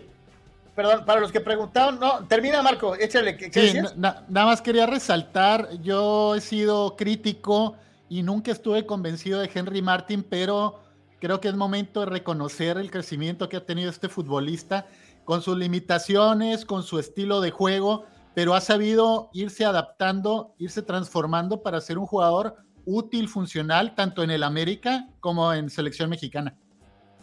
Ayer nuestro amigo Alejandro Hernández, que normalmente colabora eh, eh, con sus comentarios, en cuanto puse México 1-0, de minuto 2, Henry Martin, la bomba yucateca, pum, me escribió para, para, para decirme, Henry no ha metido gol en los últimos dos años con la selección. Y yo decía, espérate, mijo, entonces, ¿a quién quieres? ¿Al, centro delantero de las Chivas o, a quién?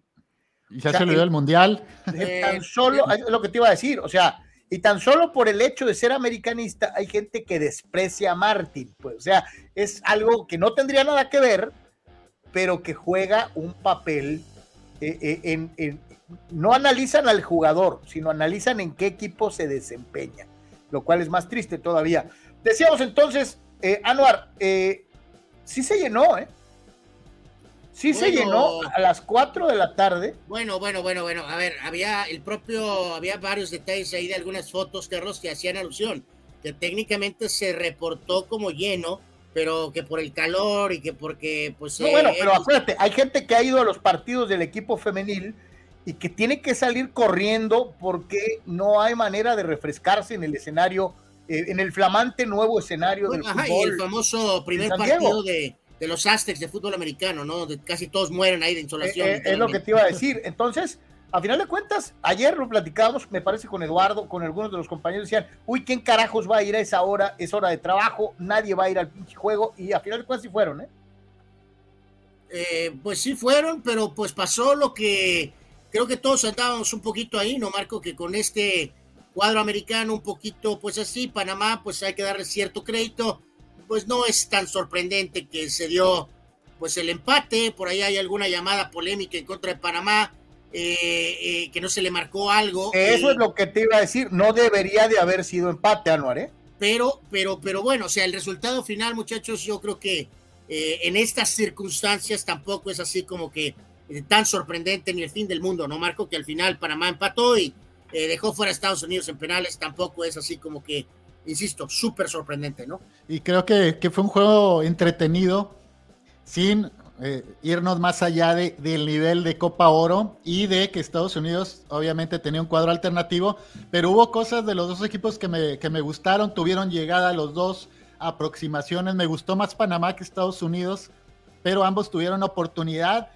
y creo que fueron, se les anularon dos goles, un golazo el, primer tiempo que sí salen fuera de lugar, pero una jugada preparada muy interesante y luego decisiones arbitrales que sí parecían ir marcando la tendencia hacia los Estados Unidos, pero eh, finalmente Panamá tuvo temple, me tocó ver, por fortuna, me, según leí, lo mejor del Estados Unidos-Canadá, que leía que los primeros 80 minutos fueron muy malos y lo bueno empezó después. Me gustó lo que vi de intensidad ya al final, pero Canadá estuvo a punto de dejar fuera también a los Estados Unidos, los dos sin sus principales figuras, y ahora creo que Panamá será un buen sinodal para ver cómo anda, cómo anda la, selección mexicana que, que, va como favorita para, para ganar la Copa Oro México frente a este Panamá que mostró, tuvo sus lapsos interesantes de, de buen juego y de llegar, de profundidad, de terminar jugadas, de, eh, ser si Tenemos que poner a los dos juegos a Marco, Anuar, amigos. El Estados Unidos-Panamá fue de mayor nivel técnico que el México-Jamaica. ¿eh? Y más generosos, más, fue un juego más entretenido para la vista de, de, cualquiera que se siente a ver fútbol y quiera ver llegadas, aproximaciones. Eh, a pesar del 0-0, los dos tuvieron sus, sus opciones y sus lapsos muy marcados. De, hubo un momento en el, en el, al principio que Estados Unidos tuvo un poste y luego al final del primer tiempo no podía salir Estados Unidos porque eh, Panamá lo controlaba muy bien. Fue un partido más interesante que el de México que Totalmente. Eh, después del, del, minuto 3 ya, ya está prácticamente sentenciado. Vamos a escuchar a los canaleros, vamos a escuchar a los jugadores de Panamá después de eliminar a Estados Unidos en su propia, en su propia tierra. Aquí, Carlos, como siempre, agradecerle al buen Alex Guzmán que andaba en la cobertura, eh, eh, siguiendo a detalle lo que pasaba en el Snapdragon. Eh, Cecilio Waterman, Aníbal Godoy, el guardameta Orlando Mosquera y el hombre del penal definitivo, Adalberto Carrasquilla, ¿no? Son a los que vamos a escuchar de Panamá en esta primera entrega después de esta eh, victoria en contra de Estados Unidos en penales.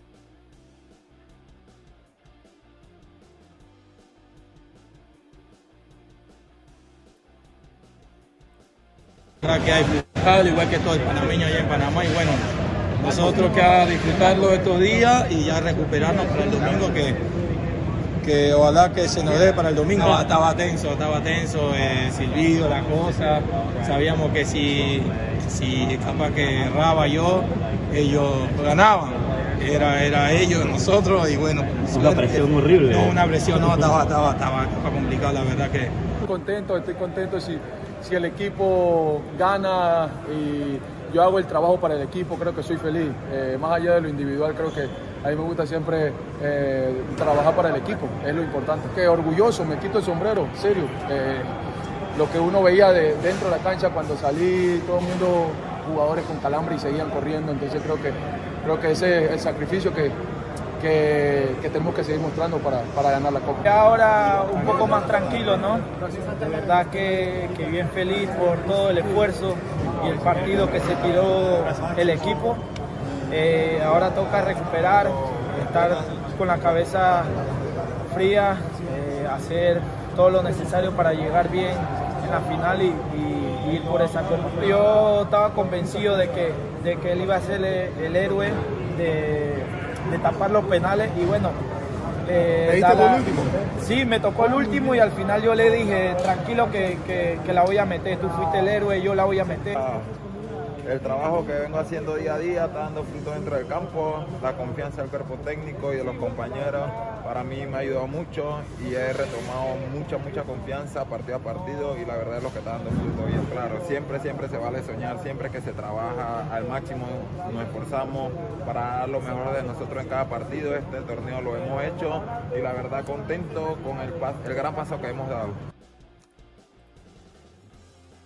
Gracias, Alex, y a la gente que, eh, eh, compañeros que estuvieron presentes para realizar la cobertura periodística del eh, triunfo panameño. Y yo resalto lo que mencionabas, Marco, el hecho de que en muchas ocasiones, aun y cuando las cosas no se te den, que no alcances el objetivo primario, en este caso los panameños, de haber calificado a la anterior Copa del Mundo, no cayeron desesperaciones ni en rollo, ni, ni, ni cayeron en el rollo de decir que somos el Brasil de, de, de Centroamérica este, y vamos a cambiar un técnico y vamos a cambiar todo el, vamos a, modificar todo.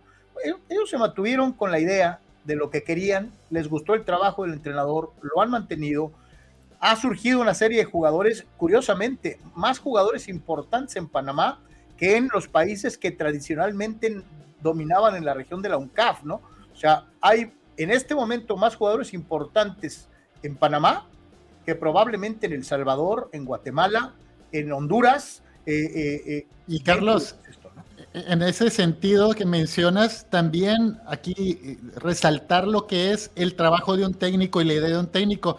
Me llamó la atención ayer que veía el juego, me puse a buscar dónde, dónde juegan estos futbolistas y creo que hay uno del Anderlecht y párale de contar, están o en la MLS, hay Bárcenas que está en el Mazatlán en México, hay unos en Venezuela, el portero Mosquera juega en Venezuela, otros en Chile, no juegan en las grandes ligas, pero que vemos en la cancha, vemos una idea de juego, vemos un estilo que ya ha impreso muy bien el técnico en la cancha. Sí decimos lo de México que nos falta dar ese estirón con jugador de mayor talla jugando, porque México ya está a otro nivel, pero esta selección panameña, sin tener jugadores en grandes ligas europeas, lo hace muy bien y jugando en la medida de sus posibilidades. Lo que es el respetar los procesos, tan tan, o sea, te vaya bien, te vaya mal, vamos, tenemos un objetivo. alguien decía por ahí, ¿se acuerdan aquello de es que debemos de planificar a tres mundiales? No, me parece que es Hugo. No, no, bueno, sí, ahí el, el macho, se, y lo hicieron, se extralimitó, ¿no? O sea, nadie le va a... No, no, fíjate que no, Anuar. Yo, yo sí pienso que deberías, para alcanzar objetivos rimbombantes, grandes, sí deberías de planificar a futuro. No tienes que, o sea, eh, volvemos a lo mismo. Por desgracia, Anuar Yemen no eres el único que piensa que, somos Brasil. No, no somos Brasil. No estamos ni cerca de Brasil. Y sí, probablemente después de la caída que representó el proceso de Martino, para recuperar al fútbol mexicano, necesites de dos a tres mundiales. ¿eh? Yo sé que tú quieres que México sea campeón del mundo en Estados Unidos porque va a jugar en casa. Si es pasión, que se te borre, Anual. Eso no va a pasar. Eh, yo estaba Eso no va a pasar, ¿eh? me estaba sacando algo del ojo, ¿no? La verdad, ni siquiera he hablado, ¿no? O sea, santo Dios, qué cosa. Eh, eh, bueno, o sea, ¿qué, ¿qué, qué, es lo que me estás Hace ratito lo dijiste. Sí, también Lozano mínimo, dijo, mínimo semifinales. hace rato dijo básicamente. Dijiste mínimo semifinales. ¿Neta? El, eh, no, yo no dije semifinales. Eh, dijiste los cuatro primeros, los cuatro últimos. En la Copa América. En la Copa América. En la Copa América, dije. No en el Mundial. Eh, agrego dos muletillas aquí rápido antes de continuar con las declaraciones, Marco, porque mire, nos decía el buen TJ Neri ayer, dice.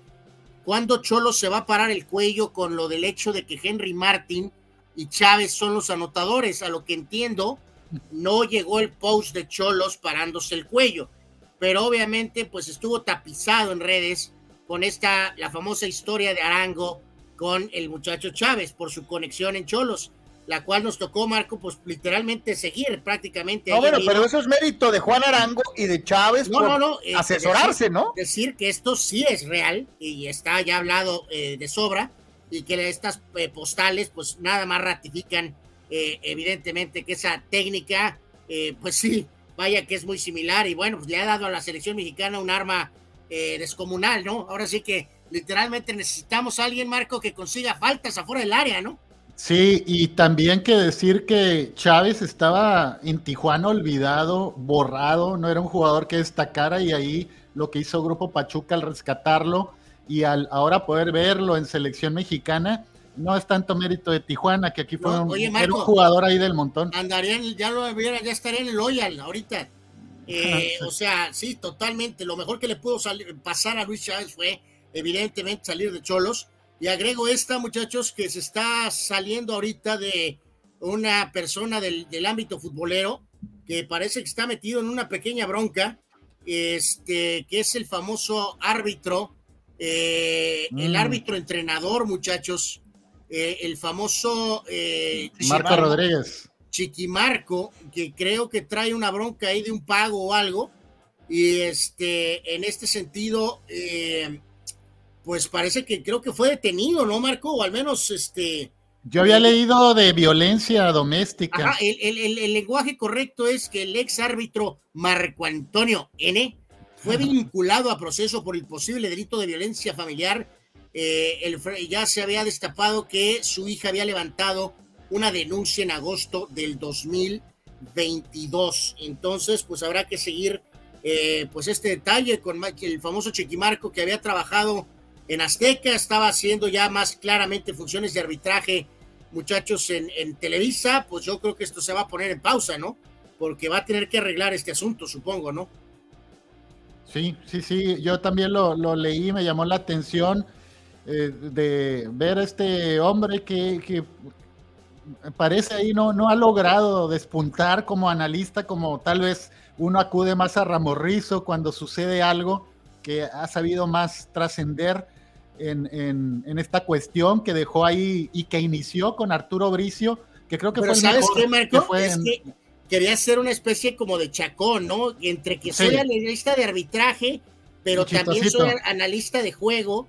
Eh, hay que recordar que él asume que como es director técnico titulado, puede dar sus opiniones en el aspecto futbolístico. Así empezó también poquito en Televisa, pero ya en los últimos tiempos claramente solo estaba haciendo análisis de arbitraje eh, con segmentos muy cortos, así que a ver qué pasa con Chiquimarco. Muchachos, ahora también de lo de lo de Cholos con selección, eh, lo que no podría presumir Cholos es el único jugador que no ha tenido minutos en Copa Oro ha sido Víctor Guzmán, el central, y aquí vamos a otra cosa de esta improvisación. Decía Jimmy Lozano ayer en esta misma rueda de prensa que veíamos, le preguntaban por el caso de Guzmán y decía, sí, pues algo habrá tenido porque lo convocó Diego Coca.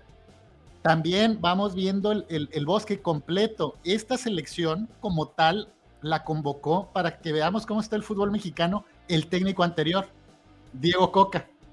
Entonces, eh, eh, no, no, no, ahí me llamó mucho la atención que él mencionó, por algo lo llamó Coca a este chico Guzmán, que sí lo está haciendo bien, bla, bla, bla, pero ha sido el único hasta el momento que no ha tenido minutos en Copa Oro.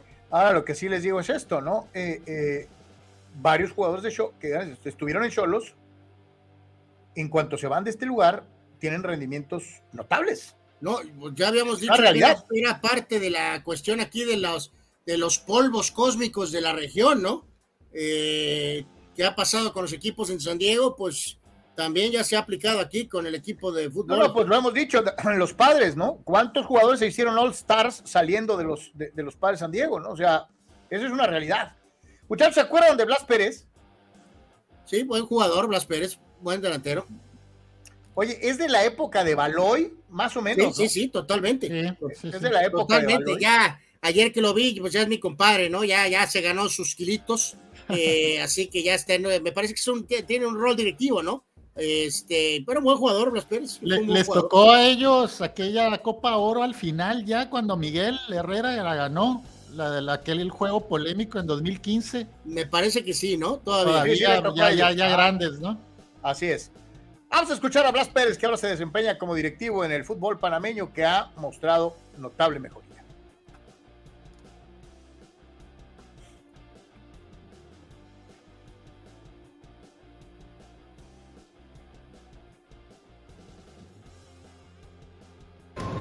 Regularmente es empate, pero a los penales obviamente, pero viste ganarle una selección de esta y por ahí se, está dando a entender lo de mi tweet, que le dañemos la fiesta y eso, eso, es, eso es lo que queríamos, ¿no?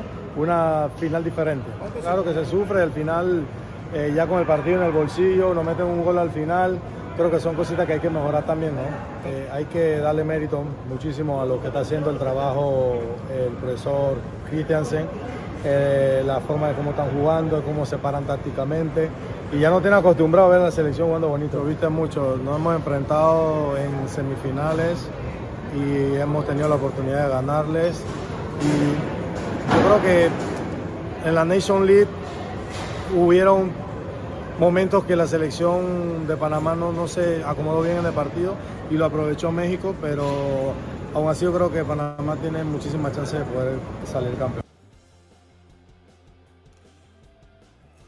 Anduvo acá en México, ¿verdad? Sí, pues con León, ¿no? Con, León, con Tigres. Tigres, Y ahora sí, les digo algo, ¿no? Eso de les, les, ahoga, les, arruinamos la fiesta es una realidad, porque eh, la gente de CONCACAF y de la empresa que está ayudando a realizar la Copa Oro eh, se estaba eh, relamiendo los bigotes para otra edición más de México-Estados Unidos y se les fue al carajo el negocio. No te preocupes, Carlos. No te preocupes. Eh, eh, yo creo, Marco Carlos, que los incondicionales se van a encargar de esta. Ya estarán de regreso, motivados tras eh, el, triunfo reciente y el Lamborghini. Los incondicionales se van a encargar de llenar el estadio. Es en LA, cerca del downtown. Absolutamente. Absolutamente, no, Oye, quiero agregarles esta rápido, muchachos, que acaba también por ahí anda eh, con un punto de vista, eh, pues la prensa lo buscó y pues lo encontró tantito aparentemente a la coladera, eh, a la coladera. si me escuchan bien, ¿verdad? Que lo estoy repitiendo por, como tema mental, la coladera Acevedo, que lanza una esponjosa supuesta respuesta al tema de las declaraciones de Ochoa de que si alguien quiere su puesto, pues que vayan y le peleen el puesto, ¿no? Eh, la coladera contesta, cada quien tiene sus opiniones. Por supuesto que yo respeto la jerarquía, la trayectoria de Memo. Yo no tengo que tocarle la puerta a nadie. Lo que voy a intentar hacer, bueno, todos los jóvenes mexicanos, es hacer nuestra propia historia de nuestra manera. La competencia directa es lo más importante. Bueno, pues déjame informarte, coladera, que no hay competencia en lo más mínimo. Concéntrate en Malagón primero, coladera, antes de pensar en la montaña, el Everest, el Everest, que es la leyenda Memo Ochoa. Y le fue como en feria en el último torneo a Acevedo. obviamente habla de la defensa, pero, pero muchos goles en contra. Eduardo Sandiego, el penal del Gane de Panamá fue de crack y ni con dos porteros lo hubieran parado, dice el Carrasquilla. Raúl Ibarra también me, dijo, me señalaba eso, ¿no? De que cobró brillantemente esa definición. Este juega, juega, en MLS, en, en el Dynamo. Juan Antonio dice, a ver si los panameños no le hacen un chofiazo a, a, a, a la selección en vez de un aztecaso, ¿no? Eh, eh, yo tengo algo. yo te no descarten, ¿eh? Por todos los Jimmy Lovers que tenemos aquí en nuestro chat, que todos son agentes de él, de la Jimineta y el Lamborghini y no sé qué onda. Se acaba el Lamborghini, ¿eh? Si pierde con, eh, eh, eh con Panamá, ¿eh? Luciano te dice, Anuar Yeme, hay una sola coladera, se llama Ochoa, y es el influencer Manos de Mantequilla. Luciano, más respeto, cinco copas del mundo, tres de titular, una leyenda para la FIFA otros dicen que aceitó al community manager de las cuentas de la FIFA, lo cual es una mentira vil. Este, así que más respeto para la leyenda, futuro sexto mundialista, junto con los veteranos eternos Cristiano Ronaldo y Lionel Messi, que llegarán al mundial que sigue y van a jugar su sexto mundial. Me preguntaba Luciano por Ilia Tupuria o algo así. No, no, eh, no es que. Es el que va a vengar a. Quieren que, sea. Tupuria de porteros de la selección, Marco. Quieren. Ahora va a ser el vengador del Pantera, dicen ahí contra, contra Volca. Este Dice Rul Seyer, lamentable la parcialidad de Anwar, ¿no? Vamos siendo muy honestos, mi querido Rul. Te mando un abrazo. Gracias, como siempre, por participar. Pero tú eres la persona menos indicada que no tiene ni una pizca de autoridad moral deportiva para cuestionar mi parcialidad o imparcialidad o lo que sea parcialidad o, parcial. Así que eh, tú eres el hombre agendas. Así que nada más te la estoy regresando. Si le cambiamos el equipo, el origen a Guillermo Ochoa, ¿cómo cambiaría la, percepción general del fútbol mexicano. Si, fuera portero de la leyenda del fútbol mexicano, Uf. ¡puta! Se acaba el mundo, hijo Pero gracias a Dios no es. nativo de Guadalajara, pero americanista por los cuatro costados. ¿Qué eh, tuvo Gómez? ¿Qué Zuli Ledesma? hablando, hablando de Chivas y de alguien que tuvo una especie de, picudeo con Chivas, eh, eh, supuestamente lo iban a convocar para este equipo y los bateó, y etcétera, etcétera. Vamos a escuchar la eh, versión de Brandon Vázquez, jugador de la selección estadounidense de fútbol, en relación a lo que pasó en el Estados Unidos contra Panamá.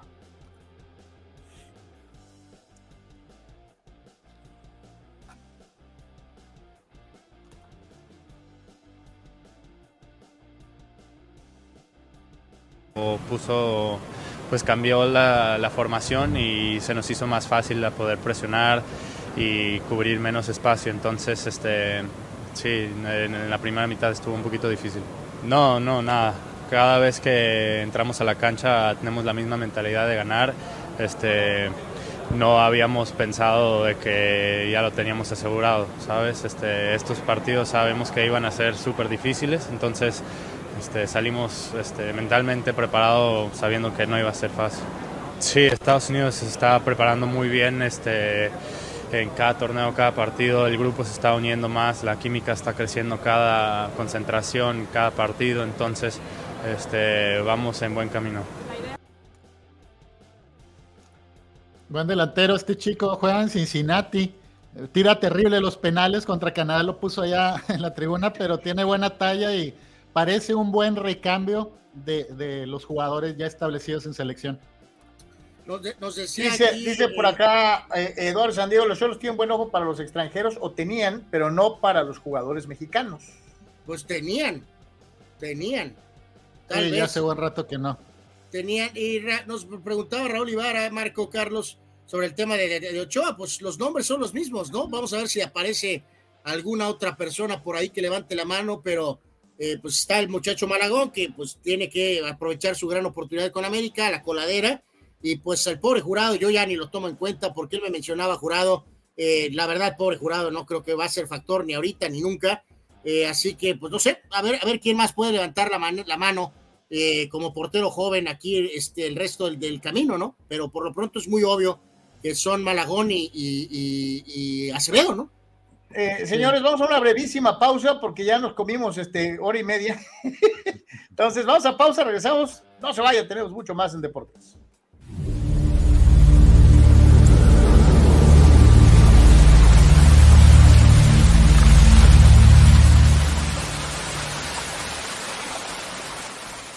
Hola, soy Carlos Guilleme y si eres estructurista, ingeniero civil o herrero profesional, Prover en sus tres locaciones en el Pípila, Playas de Tijuana y Rosarito te ofrece toda la gama de materiales que tú necesitas.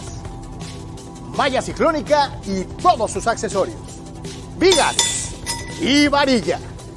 Tubería para construcción en todas sus medidas. Desde 1993, Prover, el proveedor del herrero. Juntos somos más fuertes.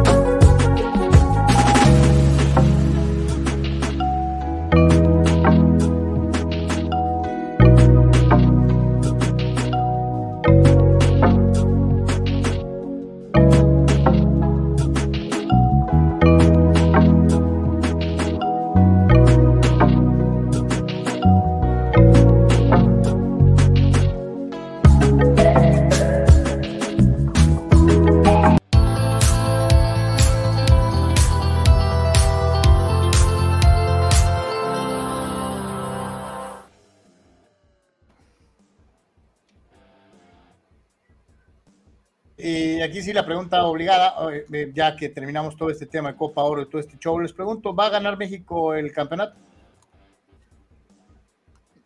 Yo creo que sí. Tiene todo escenario. tendría, creo que tendría que, por, por historia, por así como se hablaba de, de Jamaica, escuchaba que, que se mencionaba en Jamaica había algunas reservas porque decían, sí pesa la historia de México para una selección como, como Jamaica, no sé si Panamá, que es un equipo que lo veo más, más propositivo, con, con un mayor descaro, ya ir a ganar a Estados Unidos, pero creo que México tendría que ganarlo. ¿No? Eh, no, no, no, pues sí, espero un juego un poquito más cerradón, ¿no? A lo mejor este, un poquito más cerrado el partido, pero pues sí, sería una gran sorpresa si, si, si este, la eh, Jimineta o qué, o el Lamborghini o como se llame, se estrelle sería devastador para todos los eh, Jimmy Lozano lovers, ¿no? De alguna manera, ¿no?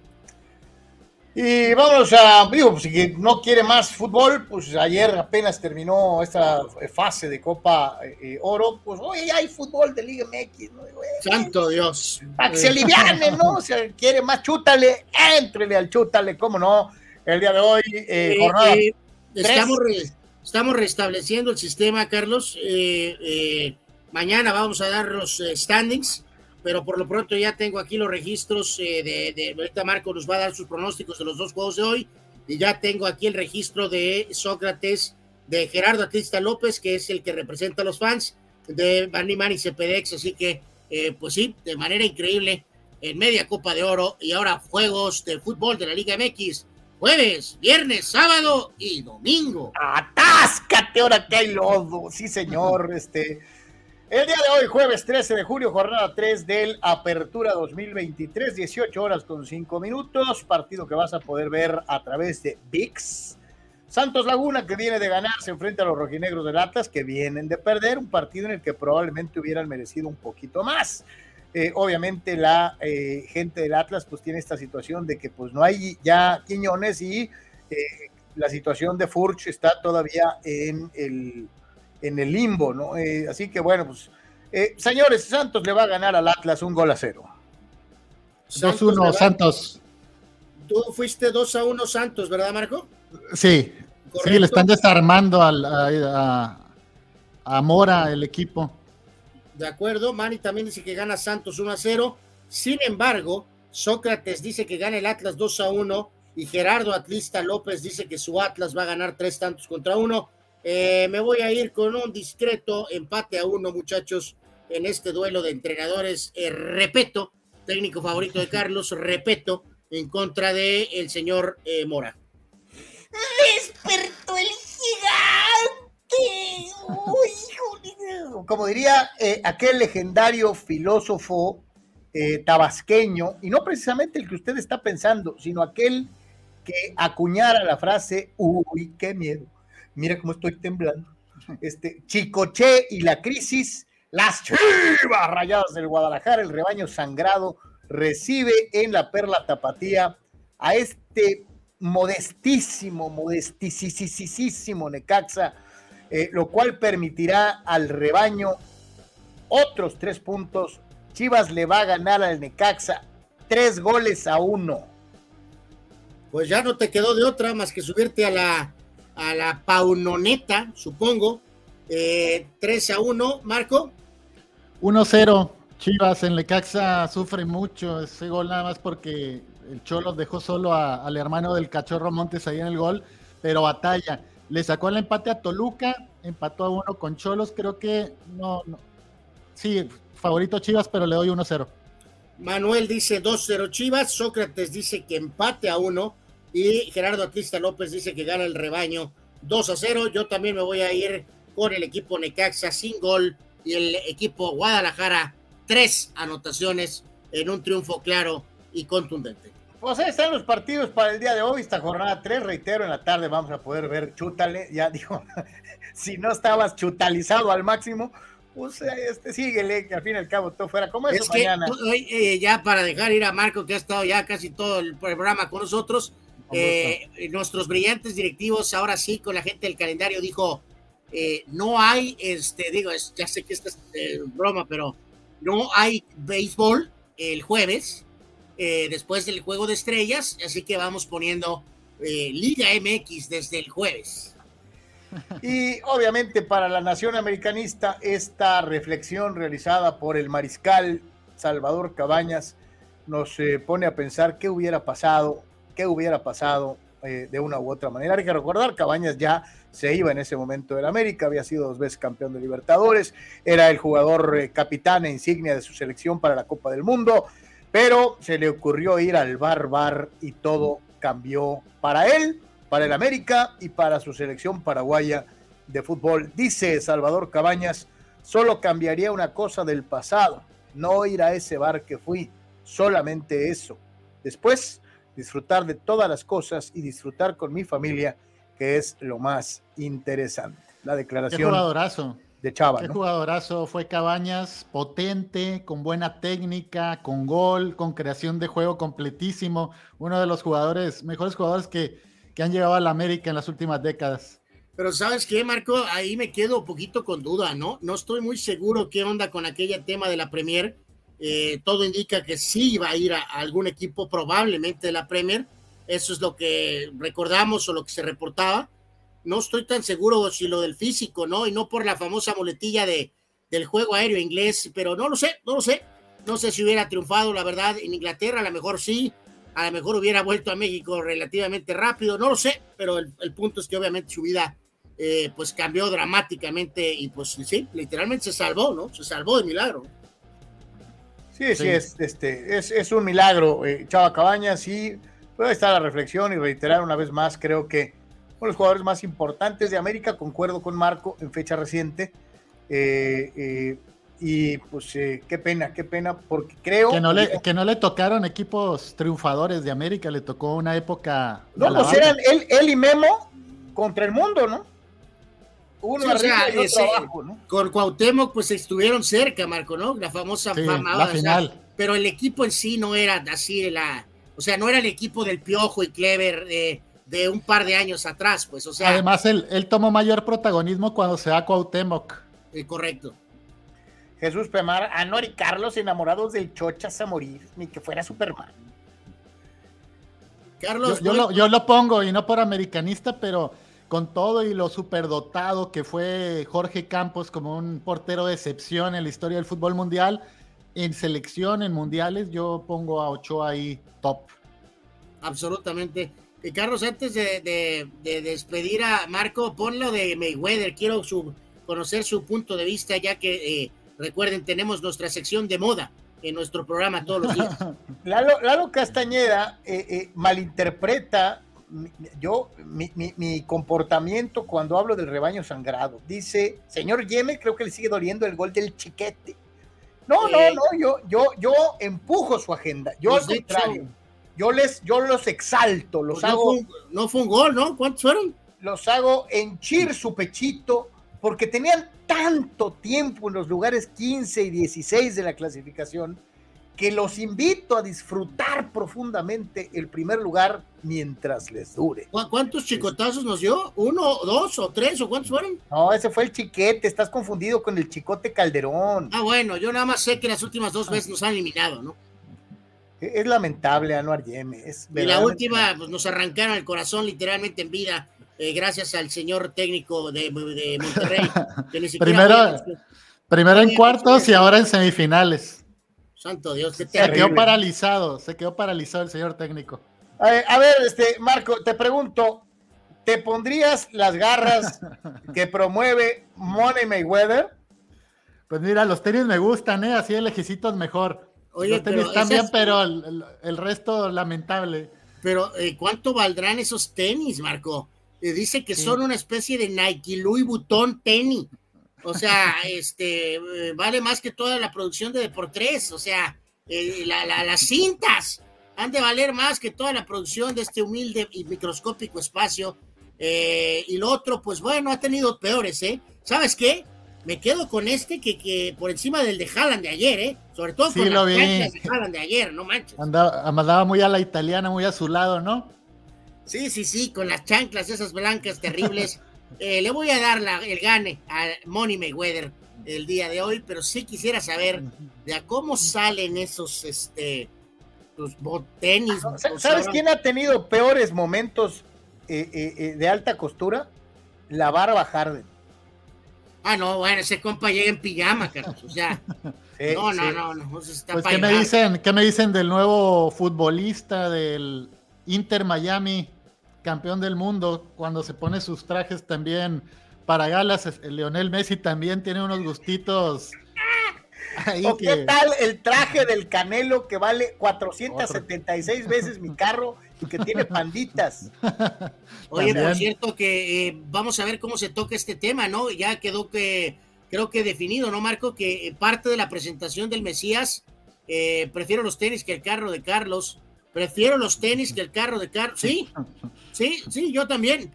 este, que la presentación del, parte de la presentación del Mesías, no creo que sea como una por ahí en la, en la Avenida Revolución, eh, que va a ir al medio tiempo del partido México-Panamá. Eh, va a haber algún tipo de cobertura de la presentación mega mundial del Mesías del fútbol, Leo Messi, con el poderoso Inter de Miami. Y celebridades, veía que hasta Shakira va a estar invitada y va a ser todo, un espectáculo. ¿Irá el, dueño parcial del equipo Beckham a realizar la presentación? No, no, pues claro. No, pues ahí va a estar en primera fila. Totalmente. Que la va, la va a sufrir Messi, ¿eh? porque llega un equipo que está down, está en la lona, el Inter Miami. Va a estar una reestructuración y no creo que sea solo de Jordi Alba, Busquets y Messi. Va a tener que reforzarse, va a tener que trabajar mucho el técnico, Tata Martino, que regresa a dirigir a Messi. Hablando de esta relación, jugadores, amigo, técnico, amigo, vamos a ver cómo les va que formó un buen proyecto en Atlanta el Tata Martino, pero ahora no es el proyecto de él, es el proyecto de Messi. Sí. Tan sencillo como eso. Mi querido Marco Domínguez, AGP Deportes, lo invitamos por favor a que visite a Marco, que, que, se entronice un poquito más en sus, en sus eh, contenidos. Eh, no crea usted que es exclusivamente Ensenada, hay, hay, hay muchas, muchas cosas que ver en AGP Deportes y lo invitamos. Y no nomás en AGP Deportes, ¿no? Sino en AGP Noticias también, Marco. Así es, ahí estamos en la, en la plataforma, en el website y en las redes sociales, eh, todo el día, todo el día subiendo información, este trabajo que nos apasiona y nos apasiona también que nos inviten y poder platicar de, deporte así tan sabroso con ustedes, así que siempre con la disposición y a la orden, Carlos Anuar. Que Dios te bendiga, mi querido Marco. Buena tarde. Gracias, un abrazo a ambos. Saludos, cuídate. Ah, este es el buen Marco. Eh, ayer tuvimos a Manuel y a Sócrates, hoy está Marco Gracias. Eh, vamos a ir a una pausa, señores. Es de por tres. Regresamos.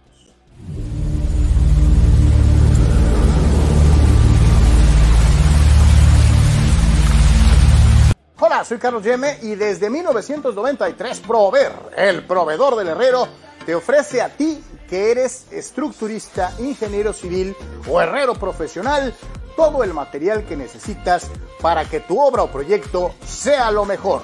Tenemos vigas varilla, malla ciclónica y todos sus accesorios.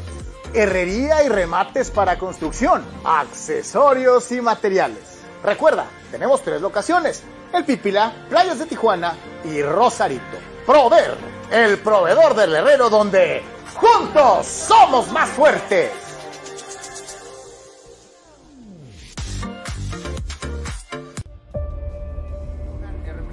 En todo momento, este proyecto maravilloso, de verdad maravilloso. Y en cualquier lugar. Bienvenidos a la Secretaría de Seguridad. Klimbam. Diversión e información en un solo clic. Si tienes entre 17 y 30 años de edad, te gusta conocer gente como tú, alegre, que ame la naturaleza y que quiera acercarse a la espiritualidad franciscana, llegó lo que estabas esperando. Inscríbete para formar parte del retiro de la Juventud Franciscana en el bellísimo Eremitorio San Damián, en Tecate, y vivir una maravillosa experiencia acercándote a Dios y a la naturaleza. Tu cita con Jesús y el hermano Francisco es el próximo domingo 23 de julio. Más información en el Templo de San Francisco de Asís en Tijuana, en la calle Tercera, frente al Parque Teniente Guerrero, después de misa, los domingos 2, 9 y 16 de julio. Únete a la gran familia franciscana. Paz y bien.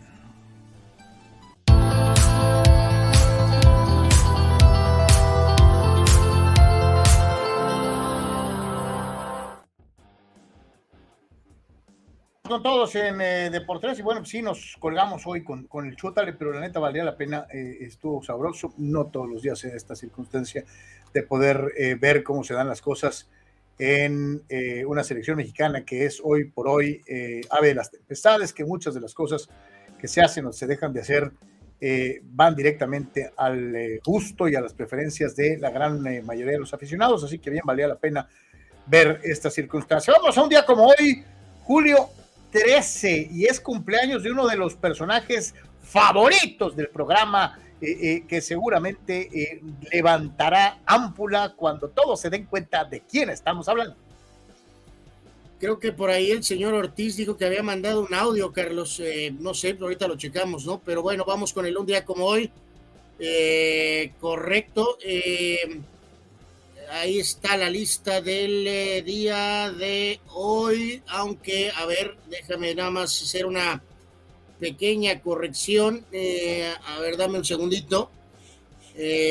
no entiendo que nos han hecho eh, chanchullo, mi querido eh, brother, eh, fuimos, nos modificaron. No, no estoy muy seguro qué pasó, pero bueno, si gustas, déjame modificar la, la, foto. A ver, viene. A la que sea la, la, que está completa, ¿no? Este, bueno, de este tipo de cosas que pasan, este, no sé cómo, pero en fin, es, es, la misma, pero con agregados. Eh, así que eh, esta está un poquito más completa eh, de lo que es la, jornada del día de hoy, ¿no? El piloto italiano Alberto Ascari, él fue campeón del mundo en 52 y 53, nació en esta fecha y falleció en 1955.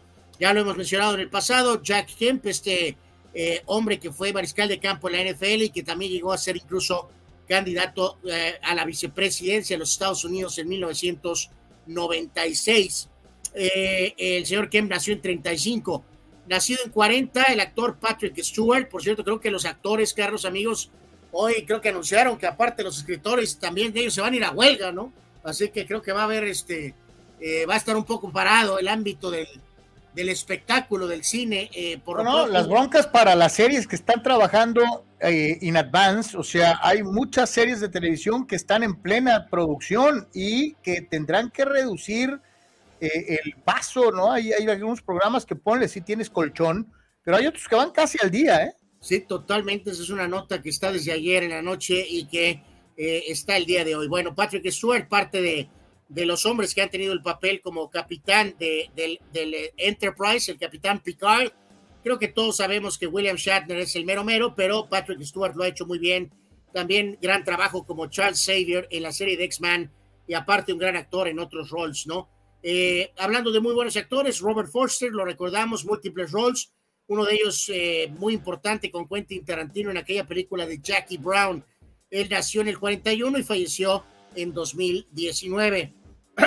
en este caso llegamos, Carlos, a esta eh, pues presencia icónica.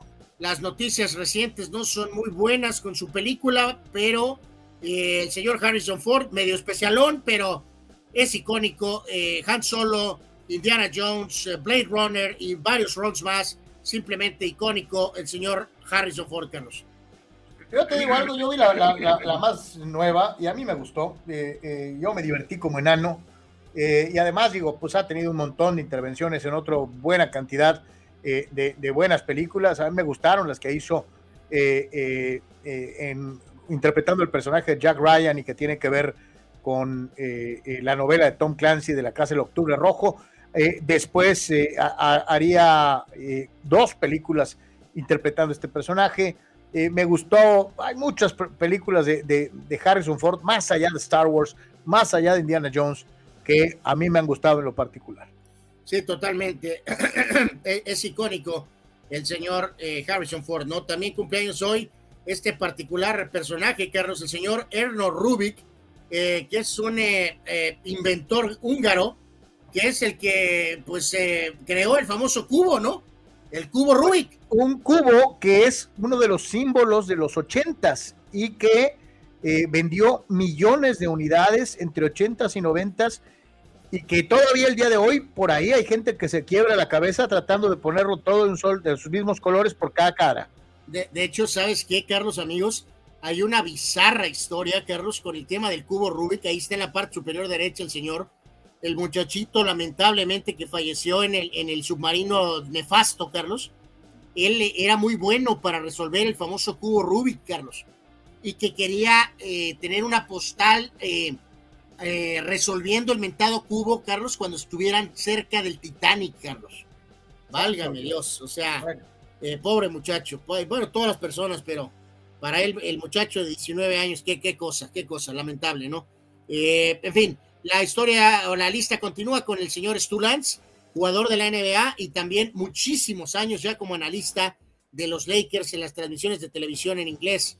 El señor Chich Marin, Carlos, hablando de eh, actores, eh, chicano-americano, comediante, actor, eh, Chin Chong, eh, hizo Nash Bridges con el señor. Anuar, Born in LA, aquí filmada en Tijuana, que es legendaria, con Paul Rodríguez y en aquella famosa escena de, de, de, de What's Happening, este, extraordinario, extraordinario. E, e, esa, esa película, What's Happening, Carlos, era ligada a esa época romántica, de aquella época del American Dream, Carlos. Era, era una percepción totalmente distinta de lo de, del, del sueño americano a la de hoy, ¿no? Han cambiado las circunstancias eh, muy diferentes en los últimos 40 eh, años, por decirlo de alguna manera, ¿no?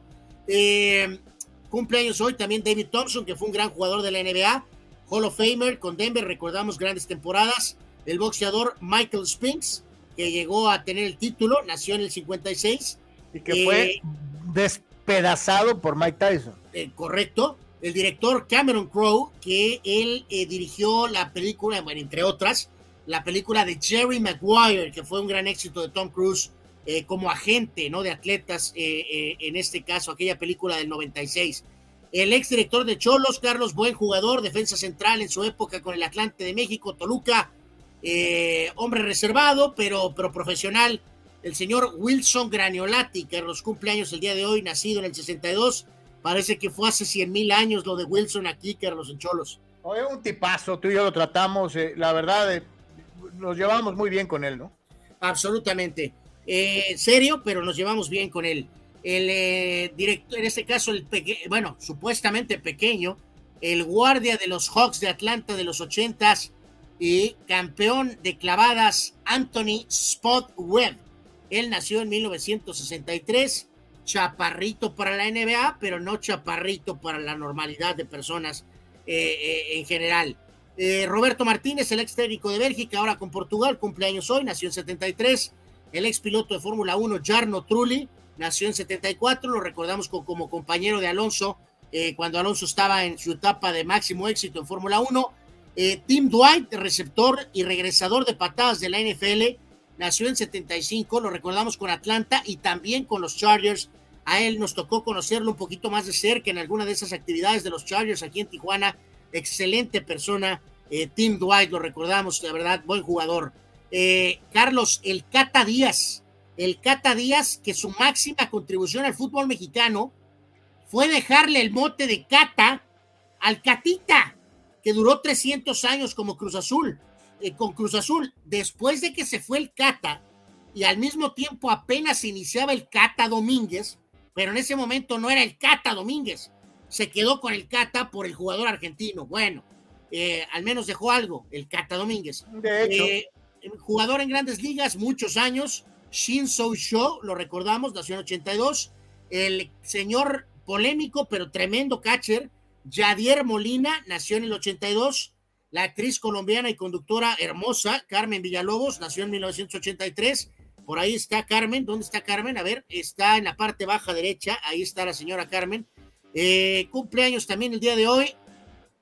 Con doble cereza, Carlos. Por eso hace rato le dimos tantas fanfarrias. A pesar de que se enoje la coladera el señor Acevedo. Hoy es cumpleaños, Carlos, del cinco veces mundialista Paco Memo Ochoa.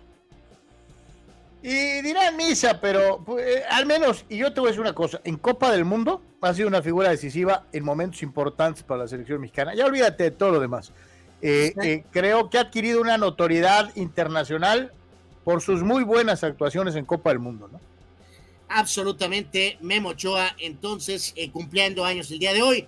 Complementa la lista DJ Lemegio, el pelotero plurifuncional de los Yankees, nació en 88 este jugador que tiene que producir más con Pumas, nacido en 90, el Toto Salvio, Eduardo el Toto Salvio, y complementa la lista una gran falla de Carlos, eh, ya pidió disculpas por ello, el pelotero que no fue generacional, el señor Bellinger, cumpleaños el día de hoy. En, no, eh, bueno, espérame, todavía no cierra el libro, vamos a ver hasta dónde llega. Bueno, así le pondremos. Ahí está la lista de hoy, Carlos. Ahí están, y algunos de ustedes rápidamente los empiezan a enviar sus eh, situaciones. Dice Juan Antonio Pitones, 1930, primera ocasión en la historia en que se daba una Copa del Mundo, allá precisamente en Uruguay, en donde los charrúas levantarían su primer título mundial, ganándole la final a sus vecinos, los argentinos. Juan Antonio nos dice también que en el 34, George Herman, el famoso Babe Ruth, conectaba su palo de vuelta entera número 700 en contra de los eh, Tigres de Detroit. En el 72, eh, los Rams, eh, dice, los Rams de Irsay y los Colts de Baltimore, de Rosenbloh, cambiaban de dueño, por citar solamente algunas de las cosas que, de las cuales se acuerda el buen Juan y que ya entran en sucesos y decesos. Correcto, vamos a complementar nuestra lista del día de hoy. Ahorita hay algunos mensajes por ahí pendientes, vamos a tratar de leer algunos. En este caso, en la cuestión del día de hoy, Carlos, eh, fallecimientos, Frida Kahlo, hace unos días mencionábamos su fecha de nacimiento, hoy es su fecha de fallecimiento. Frida Kahlo falleció el 13 de julio del 54 a los 47 años de edad. Lamentable accidente para este joven piloto campeón eh, muy exitoso, David Allison en NASCAR, eh, una tragedia total la que le pasó a este joven piloto exitoso en el 93, o sea, 30 años de su fallecimiento.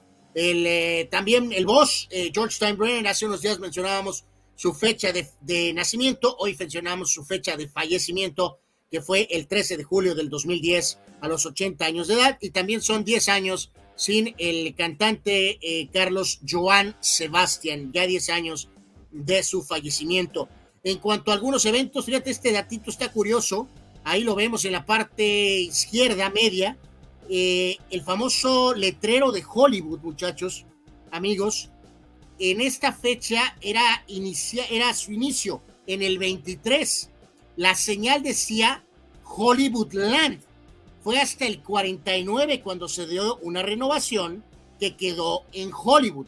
Obviamente hasta esta actualidad, ¿no? Hasta la actualidad. Así que eh, al principio era Hollywood Land, ahí en esa famosa eh, postal eh, angelina, por decirlo de alguna manera, ¿no?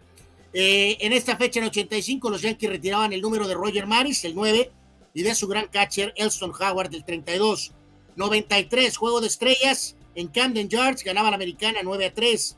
94, semifinales de la Copa del Mundo. Primero, Italia le ganaba a Bulgaria 2 a 1 con dos golazos de Roberto Bayo y Brasil le ganaba a Suecia 1 a 0 con gol de Romario para avanzar a la final. Usted recordará, al final Brasil campeón en penales derrotando a los italianos, una final que fue eh, muy pobre, esa es la realidad. De Probablemente la peor final en la historia de las Copas del Mundo. Es eh, muy probable que sí, lamentablemente sí no se dieron las eh, condiciones.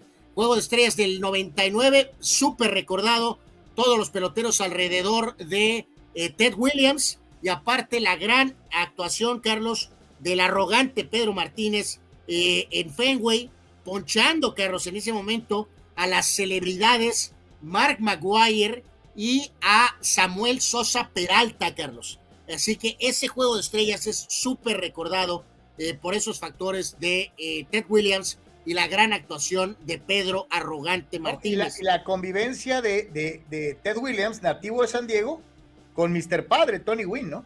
Absolutamente, Tony Wynn tenía ahí un rol preponderante en ese momento que estaba con todos los peloteros. Eh, eh, Copa América 2004, 2004, México le ganaba a Ecuador 2 a 1 con goles del Piti Martínez y del Bofo Bautista. Gran final, Carlos, ¿cómo recuerdo este día? Ay, qué feliz fui, qué feliz fui. Saludos a Oscar Fierro, saludos a Oscar Fierro. 2014, 13 de julio, Río de Janeiro, Alemania 1, Argentina 0, con el gol de Mario Götze. Lamentablemente llegó el 2022. Ahí la voy a dejar. Y la lista se complementa con el debut de la película del señor Christopher Nolan, que por cierto está por estrenar la de Oppenheimer, con su gran película Dunkirk, acerca de aquel momento especial de la Segunda Guerra Mundial. Y en esta fecha, en 2019, Serena Williams le ganaba a Simona Halep para obtener, eh, no, al revés, Simona Halep le ganaba a Serena Williams para obtener el título de Wimbledon. Así que ahí está, señoras y señores, un día como hoy. Y dice por acá el buen. mm, dice. eh, órale, vato, WhatsApp, y este, exacto, y meneaba así, eh, eh, como si fuera so- eh, tirándote un soplado y, y- ventilándolo. Sí, exactamente. Se, grabó aquí en Tijuana, ¿no? Hay una escena con la canción América de Neil Diamond, en donde todos los mojados corren este, por el cañón para cruzar al otro lado. Este, eh, eh, es legendaria esa película. Born in the. O sea, wow, extraordinaria. Si no la has visto, vela. eh, eh, eh, me cae que es parte de la historia de Tijuana. Es una buena, buena película, muy divertida. Salía un incipiente Paul Rodríguez en los inicios prácticamente de su carrera. Dice Marco Verdejo, Thompson también era y fue de los primeros voladores en la NBA. Y en ese tiempo fue la unión ABA-NBA. Totalmente de acuerdo, Marco. Es uno de los jugadores menos valorados. Era un jugadorazo con Denver y los números lo prueban, Hall of Famer, pero es mencionado muy poco. Carnal, eh, ya tenemos finalistas en Wimbledon. Eh, sí, correcto, Carlos, eh, con la cuestión de la situación en, en, eh, en lo que corresponde al tenis. En las damas, en las, eh, la final ya está decidida. Eh, la jugadora checa, Marqueta Bondrusova, dejó fuera a Elina Svitolina 6-3 y 6-3. Y Ons Jabur eh, se recupera, perdió el primer set con Airna Zabalenka 7-6, pero bueno, 6-7 y ganó el set 2 y 3 6 a 4 y 6 a 3. Por lo tanto, Marqueta Bondrousova en contra de Ons Jabur será la final de damas. Mañana estaremos platicando de lo que pasa con los varones cuando se enfrenten en semifinales. Yannick Skinner en contra de Novak Djokovic y Carlos Alcaraz se estará enfrentando en contra de Daniel Medvedev. Oye, que todos esperamos que sea obviamente Alcaraz contra Djokovic, ¿no? Es correcto, a menos que se dé una sorpresa. Eh, me Dice Carlos Tapia, Wilson fue ninguneado por Lebrija, por eso renunció luego de las semifinales y fue ahí donde entró Alberto Mario Jorge para ser campeón con Toluca. Correcto, absolutamente correcto, ¿no? Víctor Baños, Chich Marín salió en la película de Juego Perfecto versión gabacha dedicada a los pequeños gigantes de Monterrey con Ángel Macías y compañía. Ahí también en esa misma movie sale Patti Manterola, dice el buen Víctor, acordándose de otro trabajo de Chich Marín. Pues sale la del mariachi también, en donde recibe como 74.928 Eh, le, le le va- le- como en feria. Le, dan Eh, como 8.000 balazos a, a- Sí, a- él, él- él- él hace el personaje del bartender que cree que se va a salvar y evidentemente spoilers, spoilers, eh, pues no le va bien en el papel del bartender. No, no, Eh, lo, lo, lo hacen carne molida al pobre Chich Marín. Este, es hablando la- de carne molida, me ataca Chava Zárate. Un 13 de julio del 2023, Anuar Yeme entró en la nómina de la coladera. Eh, pues híjoles, eh, pues no me ha llegado el depósito, eso sí te digo, Chava. Hazme un préstamo, Anuar. Y arremete en mi contra Carlos Oscar Fierro, Mario Gotze, el que salvó la carrera de CR7 e ídolo de los fans de CR7 por muchos años, hasta el pasado 18 de diciembre se acabaron los debates. Vamos Messi del Inter de Miami desde la cuna.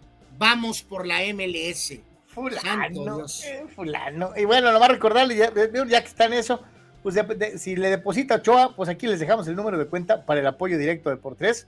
Puedes hacerlo en Spin by Oxo, número de tarjeta, ahí lo tienes en pantalla. Este eh, es otra opción eh, de hacernos llegar tu apoyo en el aspecto económico. Esta es nueva.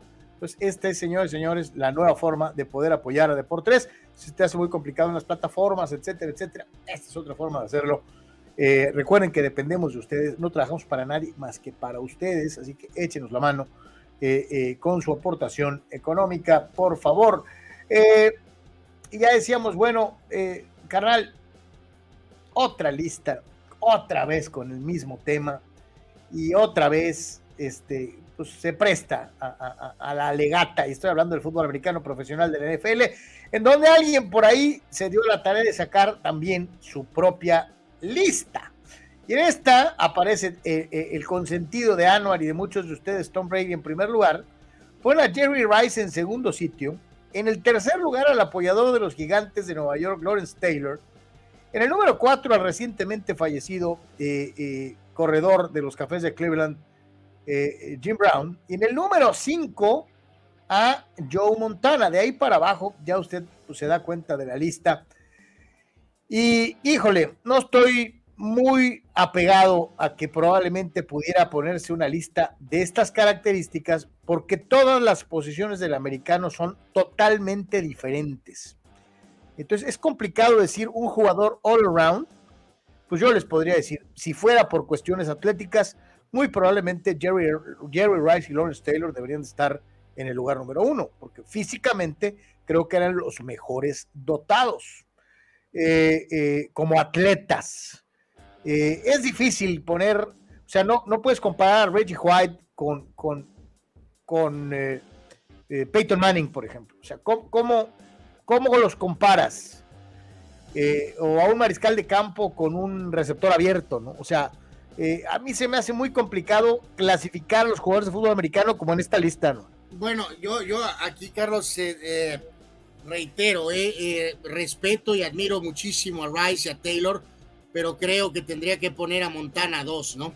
Eh, sabemos el descomunal impacto de los corebacks en el tema de fútbol americano, aunque se habla del tema del trabajo en equipo. Eh, yo pondría a Brady primero, pondría a Montana 2, probablemente sí pondría a Rice y a Taylor tal vez después. Eh, yo pondría a Peyton por encima de Jim Brown, sorry.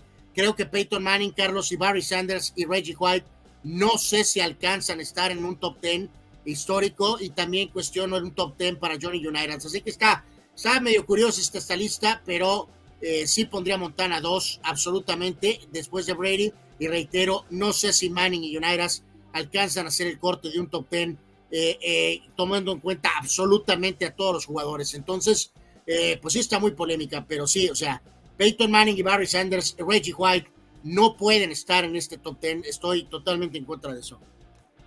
Sí, sí, es, eh, pocos deportes tienen más dificultad para clasificar eh, por capacidad atlética que el fútbol americano, porque las posiciones son completamente distintas, ¿no? O sea. Todavía molesto, Carlos Gerardo Atlista López, por lo del 2014. No fue Mario Gotze, fue el pultazo del Pipas Higuaín, el que, el nobody, el que acabó con aquella posibilidad de que Argentina fuera campeona del mundo. Bueno, eh, pues ahí sí, que, cada quien. Eh, Carral dieron a conocer la lista, hablando de selección mexicana, pero de la lista de básquetbol, ¿no? De la selección mexicana de básquetbol, que estará participando eh, pues en el Mundial de la Especialidad. Y ojalá haya mucho éxito para Omar Quintero y para los mexicanos que estarán de regreso en esta, que es la competencia fuera de la NBA más importante del básquetbol internacional. Sí, eh, en este caso, Carlos, por ahí invitar a todos nuestros amigos, ¿no? El buen Manny Manny Cepedex, Carlos, nos entregó eh, la última entrega de su gafete, Carlos. Este, y, vale la pena porque toca este tópico en particular, ¿no?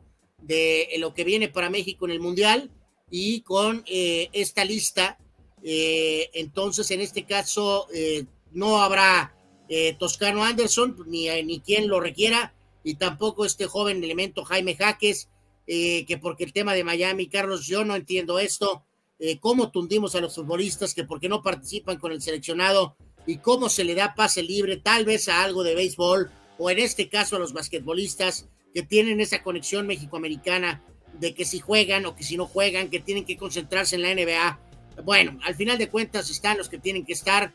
Eh, Paul Stoll de Fuerza Regia, Jorge Gutiérrez de de Jalisco, Moisés Andrasi de Soles, esta lista que nos pasó Manny Cepedex, Carlos, Iván Montaño de Plateros de Fresnillo, Paco Cruz del el equipo Manisa de Turquía, Orlando Méndez también del equipo de Fresnillo, eh, de la NCAA, eh, Juan Reina, Esteban Roacho de eh, París Dragons, Gabriel Girón de Fuerza Regia, Gael Bonilla de Capitanes, Víctor Valdés de la Liga de España, Fabián Jaimes de Astros de Jalisco, Héctor Hernández de Libertadores de Querétaro, Jonathan Machado de Astros de Jalisco, Raúl Olalde de Fuerza Regia, Jorge Camacho de Chihuahua, Juan Camargo de Northwest College, Israel Gutiérrez de Dorados, Joshua Barra de Fresnillo y Daniel Amigo de Libertadores de Querétaro con la dirección de Omar Quintero. Este, pues bueno, vamos a ver si esta cuestión de los famosos eh, guerreros, Carlos, aparece. eh, de alguna forma y pues el equipo tiene un mundial eh, que está cercano, con que se pueda tener la mejor actuación posible, ¿no? Oye, el grupo está bravísimo, pero pues yo, hay mucha gente que dice que México ya cumplió con volver, ¿no? a mí se me hace muy poquito, nomás volver se me hace muy poquito, espero, como dices, que tengan algo más, ¿no? Esos cuatro son claves, dice, los de la picture, o sea, hablando de los jugadores que aparecen destacados, con sus efigies personales para que México pueda tener una buena actuación dentro de lo que es eh, esta, esta circunstancia. ¿no? Van a Eh, tener eh, cinco partidos este, amistosos. Realmente, reitero, Carlos, este, eh, que chequen la, la- el gafete, ¿no? La columna de Manny Manny Cepeda. Eh, no sé si la podemos poner por ahí eh, de volada. Sí, ahorita la busco. Mientras ahí están, dice Marco que son esos cuatro jugadores los que pueden marcar una diferencia eh, eh, eh, en un buen desempeño de la selección de básquet en, lo que es precisamente el mundial. Yo te digo, yo, yo a mí sí se me hace como que muy conformista, muy pequeñito decir que con calificar ya le hicimos. Yo sí soy de la idea de que tenemos para un poquito más, ¿no? Eh, pues sí, o sea, de tener, de, de competir de la mejor manera eh, posible, ¿no? Este, eh, sin duda alguna, ¿no? Es, es lo que, lo que realmente se, se tiene en cuenta, ¿no? Entonces, este, eh, eh, pues sí, ahí está, ahí está un poquito lo que es la, la columna de Manny. Chequenla ahí en deportres.com, por favor, que habla con detalle acerca de esta cuestión del Mundial de Básquetbol, ¿no? Así que bueno, pues ahí está, ahí está precisamente don Manuel Cepeda y su gafete. Búsquelo ahí en Deportes. Dice Dani Pérez Vega, ¿cómo es mejor jugar en la petarda Summer League de la NBA que en un Mundial FIBA? Sí, totalmente, Dani. Eh, cada quien, Dani tiene su punto de vista, todos tenemos puntos de vista. Yo nunca entenderé esto de los mexicoamericanos. El drama total para que vengan a jugar siempre ha existido y en este caso, como tundimos a los eh, futbolistas, Carlos de soccer, también este, a veces es complicado entender, Carlos. Yo sé que es una oportunidad de oro. eh, ha pasado antes con que han tenido algunos jugadores el tema de estar en el básquetbol europeo. Ok, lo entiendo, pero al mismo tiempo eh, siempre será complicado. Este, pero si, por ejemplo, el caso de Toscano no tiene la mejor de las actitudes, pues entonces que no venga, ¿no? Que mejor. Dice Marco Verdejo, no sé qué pienses, Anuar, pero creo que a veces el jugador NBA, eh, eh, a veces sí es un problema por cuestión de soltar jugadores. Bueno, igualmente pasa en el base, acuérdate que no les dan chance de jugar en las ligas invernales y a veces están a la mitad de los, de los torneos y los equipos Major League Baseball se los llevan y dejan aventada la chamba con los equipos del Pacífico. Sí, sí, Eh, ex- eh, excelente punto, Marco. Tienes toda la razón. O sea, sí no son exclusivamente los jugadores. Estas políticas, como decías, Carlos, a veces absurdas, ridículas. Entendemos que hay una inversión muy importante, pero sí, eh, otra vez con otro, otro de esos ángulos, Carlos, de pues esa especie de paranoia, persecución que existen sobre los mexicanos, pasa en el béisbol y también pasa en el básquetbol. O sea, como dice No, pero acuérdate, por ejemplo, FIFA, por estatuto, aunque los jugadores sean propiedad de los clubes, por estatuto, bajo amenaza inclusive de desafiliación, FIFA obliga Sí, a los, pero, jugadores- eh, a- a los clubes Carlos- a soltar a los jugadores para los mundiales. todo indica que casos de estos, obviamente no hay una prohibición directa, sino que hacen que los jugadores eh, con diferentes vías, Toscano pudo haberle dicho una cosa a Omar Quintero, y en el caso de Jaque, si es que hubo contacto, se le dice otra cosa, ¿no? O sea, y de esta manera libras esta especie de orden, de alguna manera, ¿no? Sí, sí, yo te digo, ahí sí destacar lo de FIFA, ¿no? No, El mundial es a Wiwi. Absolutamente. Y, lo- y les vale Wilson si el equipo es dueño, si invirtió 300 millones. o- el, el mundial lo juegas porque lo juegas. Así de sencillo. Pero, pero te digo, pues se, se- entiende, claro, si tú convocas a un jugador que no existe esta dinámica en el básquetbol y va a venir con una actitud negativa a fuerzas, pues ¿para qué lo quieres, no? Dice Gerardo, ya hablamos de Caicedo. Óiganlo aquí primero. Caicedo, el menospreciado Tigre, volverá a triunfar en el rojinegro y pondrá a Orlegui como uno de los mejores dueños en la historia del fútbol mexicano. Santo Dios, wow. Wow, mi querido Gerardo Atlista López, wow. Eh, Pues a ver, ¿no? Ve nomás, o sea, fíjate lo que es la grandeza. ¿no? y lo que es el billete. Porque estos dos fueron gigantescos en su época colegial. Luego fueron inmensos en su época profesional. Y lo siguen siendo como mogules económicos después de, su carrera basquetbolística, colegial, profesional y como seleccionados nacionales de su país. Nos referimos a Irving Johnson y a su aérea majestad Michael Jordan Magic y MJ disfrutando juntos de unas vacaciones que solamente estos fulanos se pueden dar. O sea, eh, eh, esta es una, una vacación europea, Carlos. Ya Magic tenía eh, unos días de adelanto, ¿eh? Él ya había puesto, bueno, a lo mejor no se sabe directamente de Michael porque él es absolutamente súper discreto, ¿no?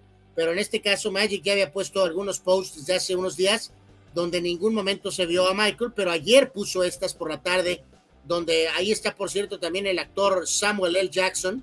Y Morgan Freeman, ¿no? Eh, no, creo que no, no, no, no, no, creo, no, no sé si es Morgan, se parece, pero no. Eh, pero en fin, curioso también, Carlos, a veces imposible que ves en, en, las redes, pues ya saben, todo el mundo opina y todo el mundo... Hay algunos comentaritos medio raros, Carlos, haciendo alusión a que Michael está con una con su esposa, que es blanca, Carlos, ¿no? Eh, me llamó la atención eso, pero bueno, pues así es, así es el show, ¿no? El, punto es que se han, eh, mantienen su amistad. Recuerden, hace unas semanas Magic estuvo ahí de invitado de lujo en el cumpleaños de Michael y ahora en estas vacaciones, eh, vacaciones europeas, pues ahí andaban juntos las leyendas del básquetbol, Michael Jordan y Magic Johnson, ¿no? No, fíjate que ahorita me metí de volada y el portal TMC, sí, sí es Morgan Freeman, Anuar. O sea, andan ahí, o sea, híjole, qué sabroso, ¿no? Este, ah, caray, pero ¿cuál es Morgan Freeman? ¿El del lado derecho? Ah, de la derecha, sí. Ah, o sea, qué, cosa tan sabrosa, este, eh, eh, qué divertido se la pasan, etcétera. Dice Abraham Mesa, el único jugador que nunca se bajaba del caballo era Horacio Llamas, siempre prefirió jugar con la selección que cualquier otra cosa. Correcto, sí, sí, porque te acuerdas también hubo detalles con Ágera, ¿no? En algunos momentos, ¿no? No, muchos detalles. Con Ágera fue una bronca. Y con Ayón ni se diga. Eh, Marco Verdejo, este Magic se la pasa en Europa, frecuentemente Italia, Grecia. Magic es multimillonario, hizo muy buenas inversiones con cuates muy adinerados y obviamente está disfrutando de las perlas de la vida. Si tiene un yate, Marco, afincado en Mónaco y de ahí se mueve a todos lados el señor Johnson, este, eh, parcial dueño de los eh, eh, Dodgers, parcial dueño de los Lakers, parcial dueño de no sé qué más. Ah, pues del equipo de fútbol, ¿no? De, sí, también está involucrado en el LAFC, claro. Este, entonces, este es, es semidueño de todo y tiene como no sé cuántos miles de cafés y no sé cuántos miles de cines en los Estados Unidos. Bueno, a Michael tampoco le va mal, ¿no? Este, sí, sí, no, los dos, los dos se la, se la superrifaron. Después de su éxito deportivo han sido exitosísimos en el resto de sus... No, no es el caso del, del ex 33 de Chicago, ¿no? Eh, rápido aquí, Carlos Abraham Mesa te ataca. Ah. Franklin Stops fue más generacional que Cody Bellinger. Eh, pues Mike Marshall, Mike Marshall. Carlos, esto eh, nada más, a ver, y eh, lo de Jorge Berry ya es ya fallecimiento, porque ayer fue una cuestión de que estaba con la cuestión. señalado que tenía muerte cerebral y que estaban esperando inminentemente el, resultado, ¿no? Eh, el último. El último reporte corroboraba la versión de muerte cerebral que estaban esperando la cuestión de horas, lo demás, ¿no? Eh, no sé si ya lo tenga confirmado. Yo lo único que sí digo es que Jorge Berry fue importantísimo en las primeras narraciones de fútbol americano profesional en nuestro país, junto con Roberto Queosellani desde luego con Fernando Bonrosum, padre, eh, que esta era la, tripleta original, después se, añadiría Roberto Queosellán y, con el paso de los años, pues, eh, eh, Berry se decantaría de ser director de deportes de 24 horas a ser profesional en el área periodística, pero en información general. Eh, eh, dejó los deportes para irse a información general, fue voz de los Raiders muchos años. De hecho, es el único cronista mexicano de nacimiento que tiene un anillo de Super Bowl, entregado además por el mismísimo Al Davis como parte de un equipo campeón. eh, cuando se fue, se fue a vivir a Los Ángeles, California, eh, y fue esposo de Lolita Ayala en una relación tormentosa que duró 10 meses, fue acusado de violencia doméstica, eh, en fin, un montón de cosas, este, pero como, como, como comentarista y como narrador era muy bueno de fútbol americano, muy, muy bueno. Si esto es en serio, pues en paz descanse, Jorge Berry. No, no, y hay que darle crédito a Jorge Carlos, este, a cierto punto sabemos de, este perfil, ¿no? Pero también se convirtió en su transición a información general en, en también una, una, una voz de, pues de autoridad, ¿no? Fíjate lo que son las cosas. Le tocó a, a- a él dar la noticia de la muerte de John Lennon en la transmisión del partido de, de- de lunes por la noche. Fernando Bonrosum dijo: Vamos con Jorge, que nos tiene una mala noticia. Y, y Berry es el que en México, así como Howard Cosell lo hizo en Estados Unidos, Jorge Berry es el que da la noticia del fallecimiento de John Lennon. Y le tocó estar al aire junto con Lourdes Ramos, Anuar, al momento de el 9-11. Correcto. Él estaba al aire al momento del 9-11. Entonces, Pues, este, el caso de Lourdes Ramos, ¿no? La recordamos, este, que es hermana de, de Jorge, ¿no? Eh, pero también eh, tuvo una larga eh, carrera, 80s, 90s, eh, tremenda presentadora ella, ¿no? Pero ya tiene muchos años que no, no, no, no, no, no sé nada de ella. Pues descanse en paz si es que esto ya es real. Si no, pues nuestras oraciones. Ojalá se diera un milagro, pero bueno, pues así las cosas, ¿no? Eh, dice Abraham, ¿no? Muy recordado en el Mundial de Italia 90. Dice también dio eh, la noticia en vivo de lo de las Torres Gemelas, cierto. Carlos Tapia, Berry fue comentarista en México 86 para la cadena SIN, lo que el día de hoy es Univisión. Eh, Juan Antonio dice que el aeropuerto de Los Ángeles debería renombrarlo a, a Irving Johnson Magic Johnson International Airport. Dice, ¿cuántos aeropuertos del, nombre, del mundo tendrán nombre de deportistas o artistas en lugar de militares o, eres, o héroes, o héroes patrios? Dice Juan Antonio. Bueno, pues está, aunque les arda a algunos, Carlos, pues eh, el bonito hasta cierto punto detalle del aeropuerto de la ciudad de Cristiano, Carlos. Al menos ellos le rindieron este tributo en un... Anuar, en un- eh, en la sala eh, de llegada nacional en Pittsburgh, Pensilvania, en la escalinata, lo primero que te encuentras es una estatua de Franco Harris y la Inmaculada Recepción. es Eso muy te da- bueno. Eso te Pero- da la bienvenida a Pittsburgh, ¿no? De acuerdo, eh, pero no se llama el aeropuerto Franco Harris. pero es lo primero que ves, ¿no? O sea, es eh, algo así como icónico de Pittsburgh que veas a Franco Harris y la Inmaculada Recepción en el aeropuerto. Eh, en fin, Anuar, ¿te digo algo? Eh, no, y mejor no, mejor no. Sí, Anuar, te diré que los toros de Tijuana, un equipo triunfador.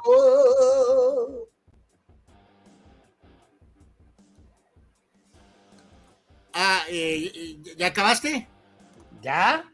Ah, ok, qué bueno.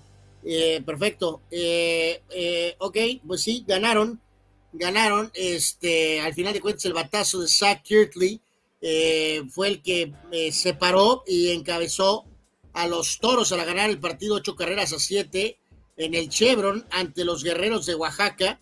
Eh, Neftalí Feliz eh, al final carga con la victoria, dos ganados, cuatro perdidos, y perdió Jesús Reyes 0 y 2.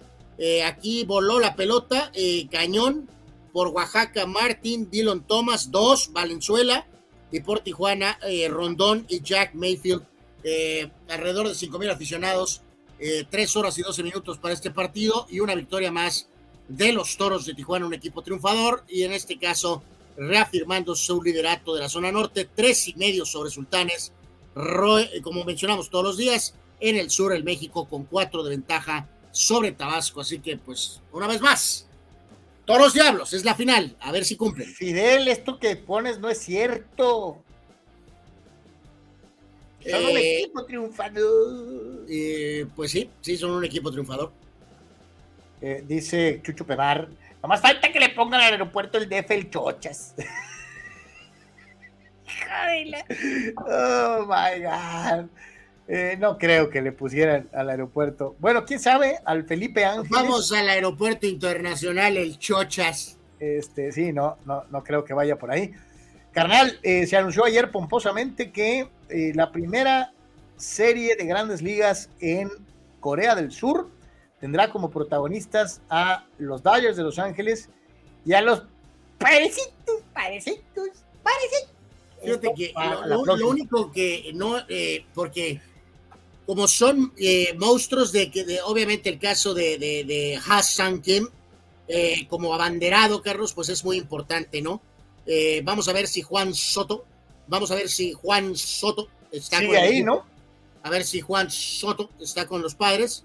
Machado va a estar, Tatis va a estar, eh, Hassan Kim también y pues Yu Darvish también. Eh, lo único que me salta de esto, Carlos, es el, el lloriqueo. Eh, entiendo perfectamente que son criaturas de rutina, los peloteros, probablemente más que ningún otro. Más que en todos los deportes, sí, señor. Entonces, ya estoy oyendo, Carlos, el lloriqueo de que el anuncio del viaje, el traslado, el cambio de horario, que La la, comida, pelota, la el pelota- agua. la pelota voló de más.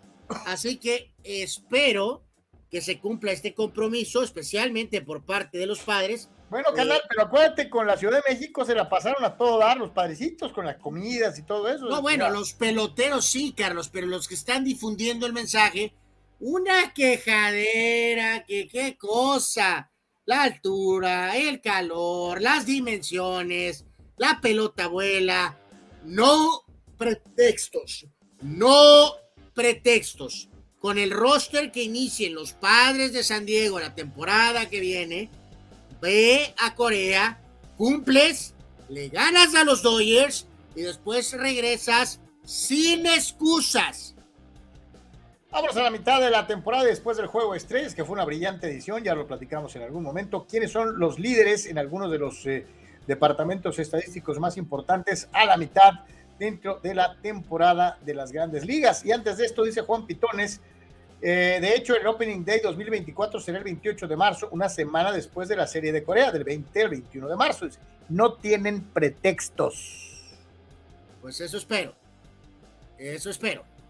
Eh, pues un poquito de repaso antes de volver a la actividad mañana, Carlos, amigos, eh, con, con el tema de, del, eh, del, del, del base en, en particular y en este caso en, en, en específico con lo que son estas, eh, eh, eh, estas categorías.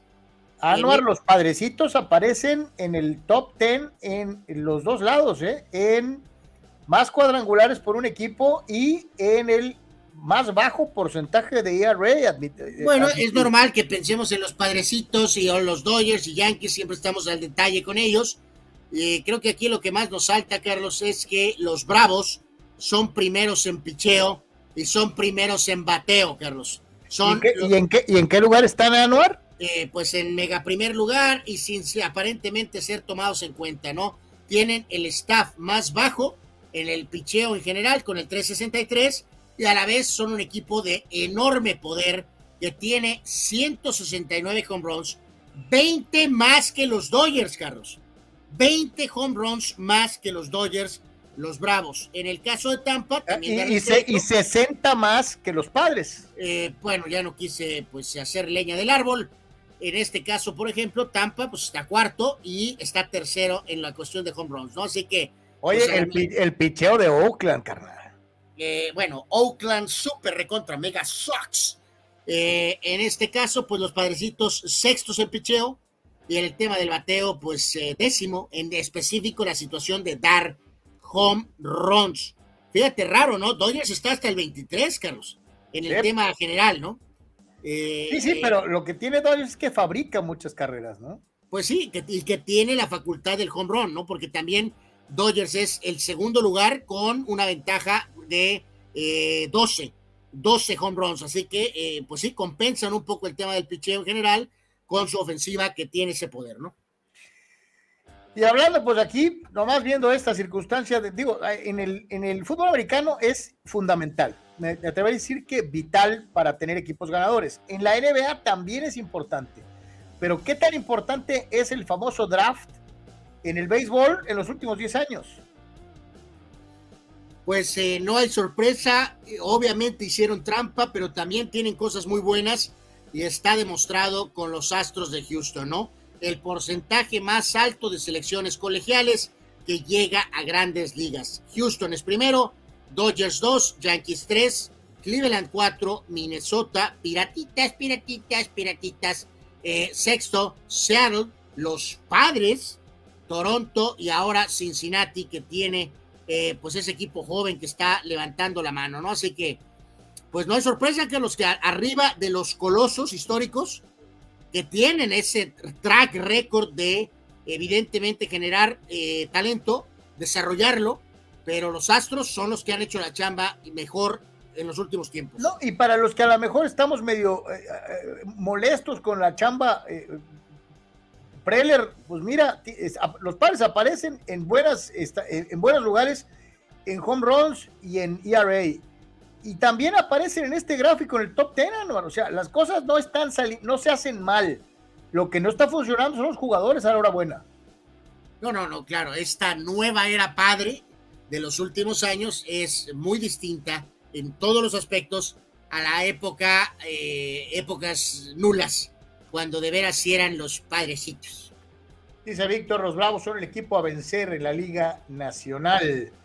Eh, totalmente de acuerdo, Juan Antonio. De esos de la lista eh, de draft, solamente Houston y Los Ángeles han ganado campeonatos recientemente. Fidel eh, Ortiz, Atléticos de Oakland, está pensando más en mudarse a Las Vegas que en realmente ofrecer una buena temporada. Es que no hay con queso, mi querido Fidel. O sea, la bronca con, con Oakland es que neta no hay con qué. O sea, no hay con qué de una u otra manera, dice Gerardo Atlista López. Diría Fox, expresidente, comes y te vas. Ok. Dice Chavazate. A ver, chicos, si tienen la oportunidad de conocer un estadio Major League Baseball quitando Boston, Yankees, Dodgers, ¿a cuál irían? A mí me gustaría mucho conocer PNC Park de Pittsburgh. A mí. Esa es una muy buena elección. Eh, es tu momento de brillantez del día, Carlos. Eh, es una muy buena elección. Me fascinaría conocer el parque en Pittsburgh. Y yo creo que también me encanta el parque en Seattle. Me gusta el parque en eh, lo que representó Camden Yards, Carlos. Me encantaría ir a Camden Yards también. Este, pero en la, época. todo mundo dice que el Parque de los Piratitas es, maravilloso y me encantaría así conocerlo. Eh, vamos a ver, este, te vamos a ir con ya casi casi estamos por terminar, eh, pero no, eh, antes de irnos a los videínes, este, les iba a comentar algo, pero ya se me fue el avión. Este, bueno, recordarles a todos, ¿no? Que eh, el día de mañana esté pendiente, mañana tenemos obviamente pronóstico y todo lo demás, así que para que se alivianen, hoy nos quedamos con algunas notas de fútbol fuera, este, mañana, mañana se las vamos a dar a conocer. Vamos con los videínes. Eh, a ver qué nos encontramos el día de hoy.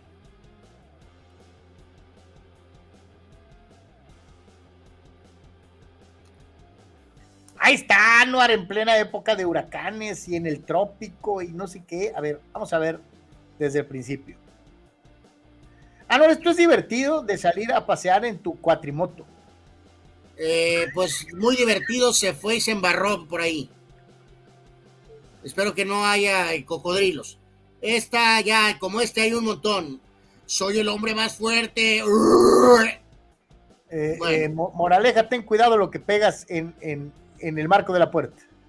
Y este tipo eh, se desciende los glúteos en la cuerda y terminó en el agua, como merece. Equitación, dos obstaculitos y la caída duele. Y esto, pues yo creo que a todos nos ha pasado cuando vas a alguno de estos eh, juegos, ¿no?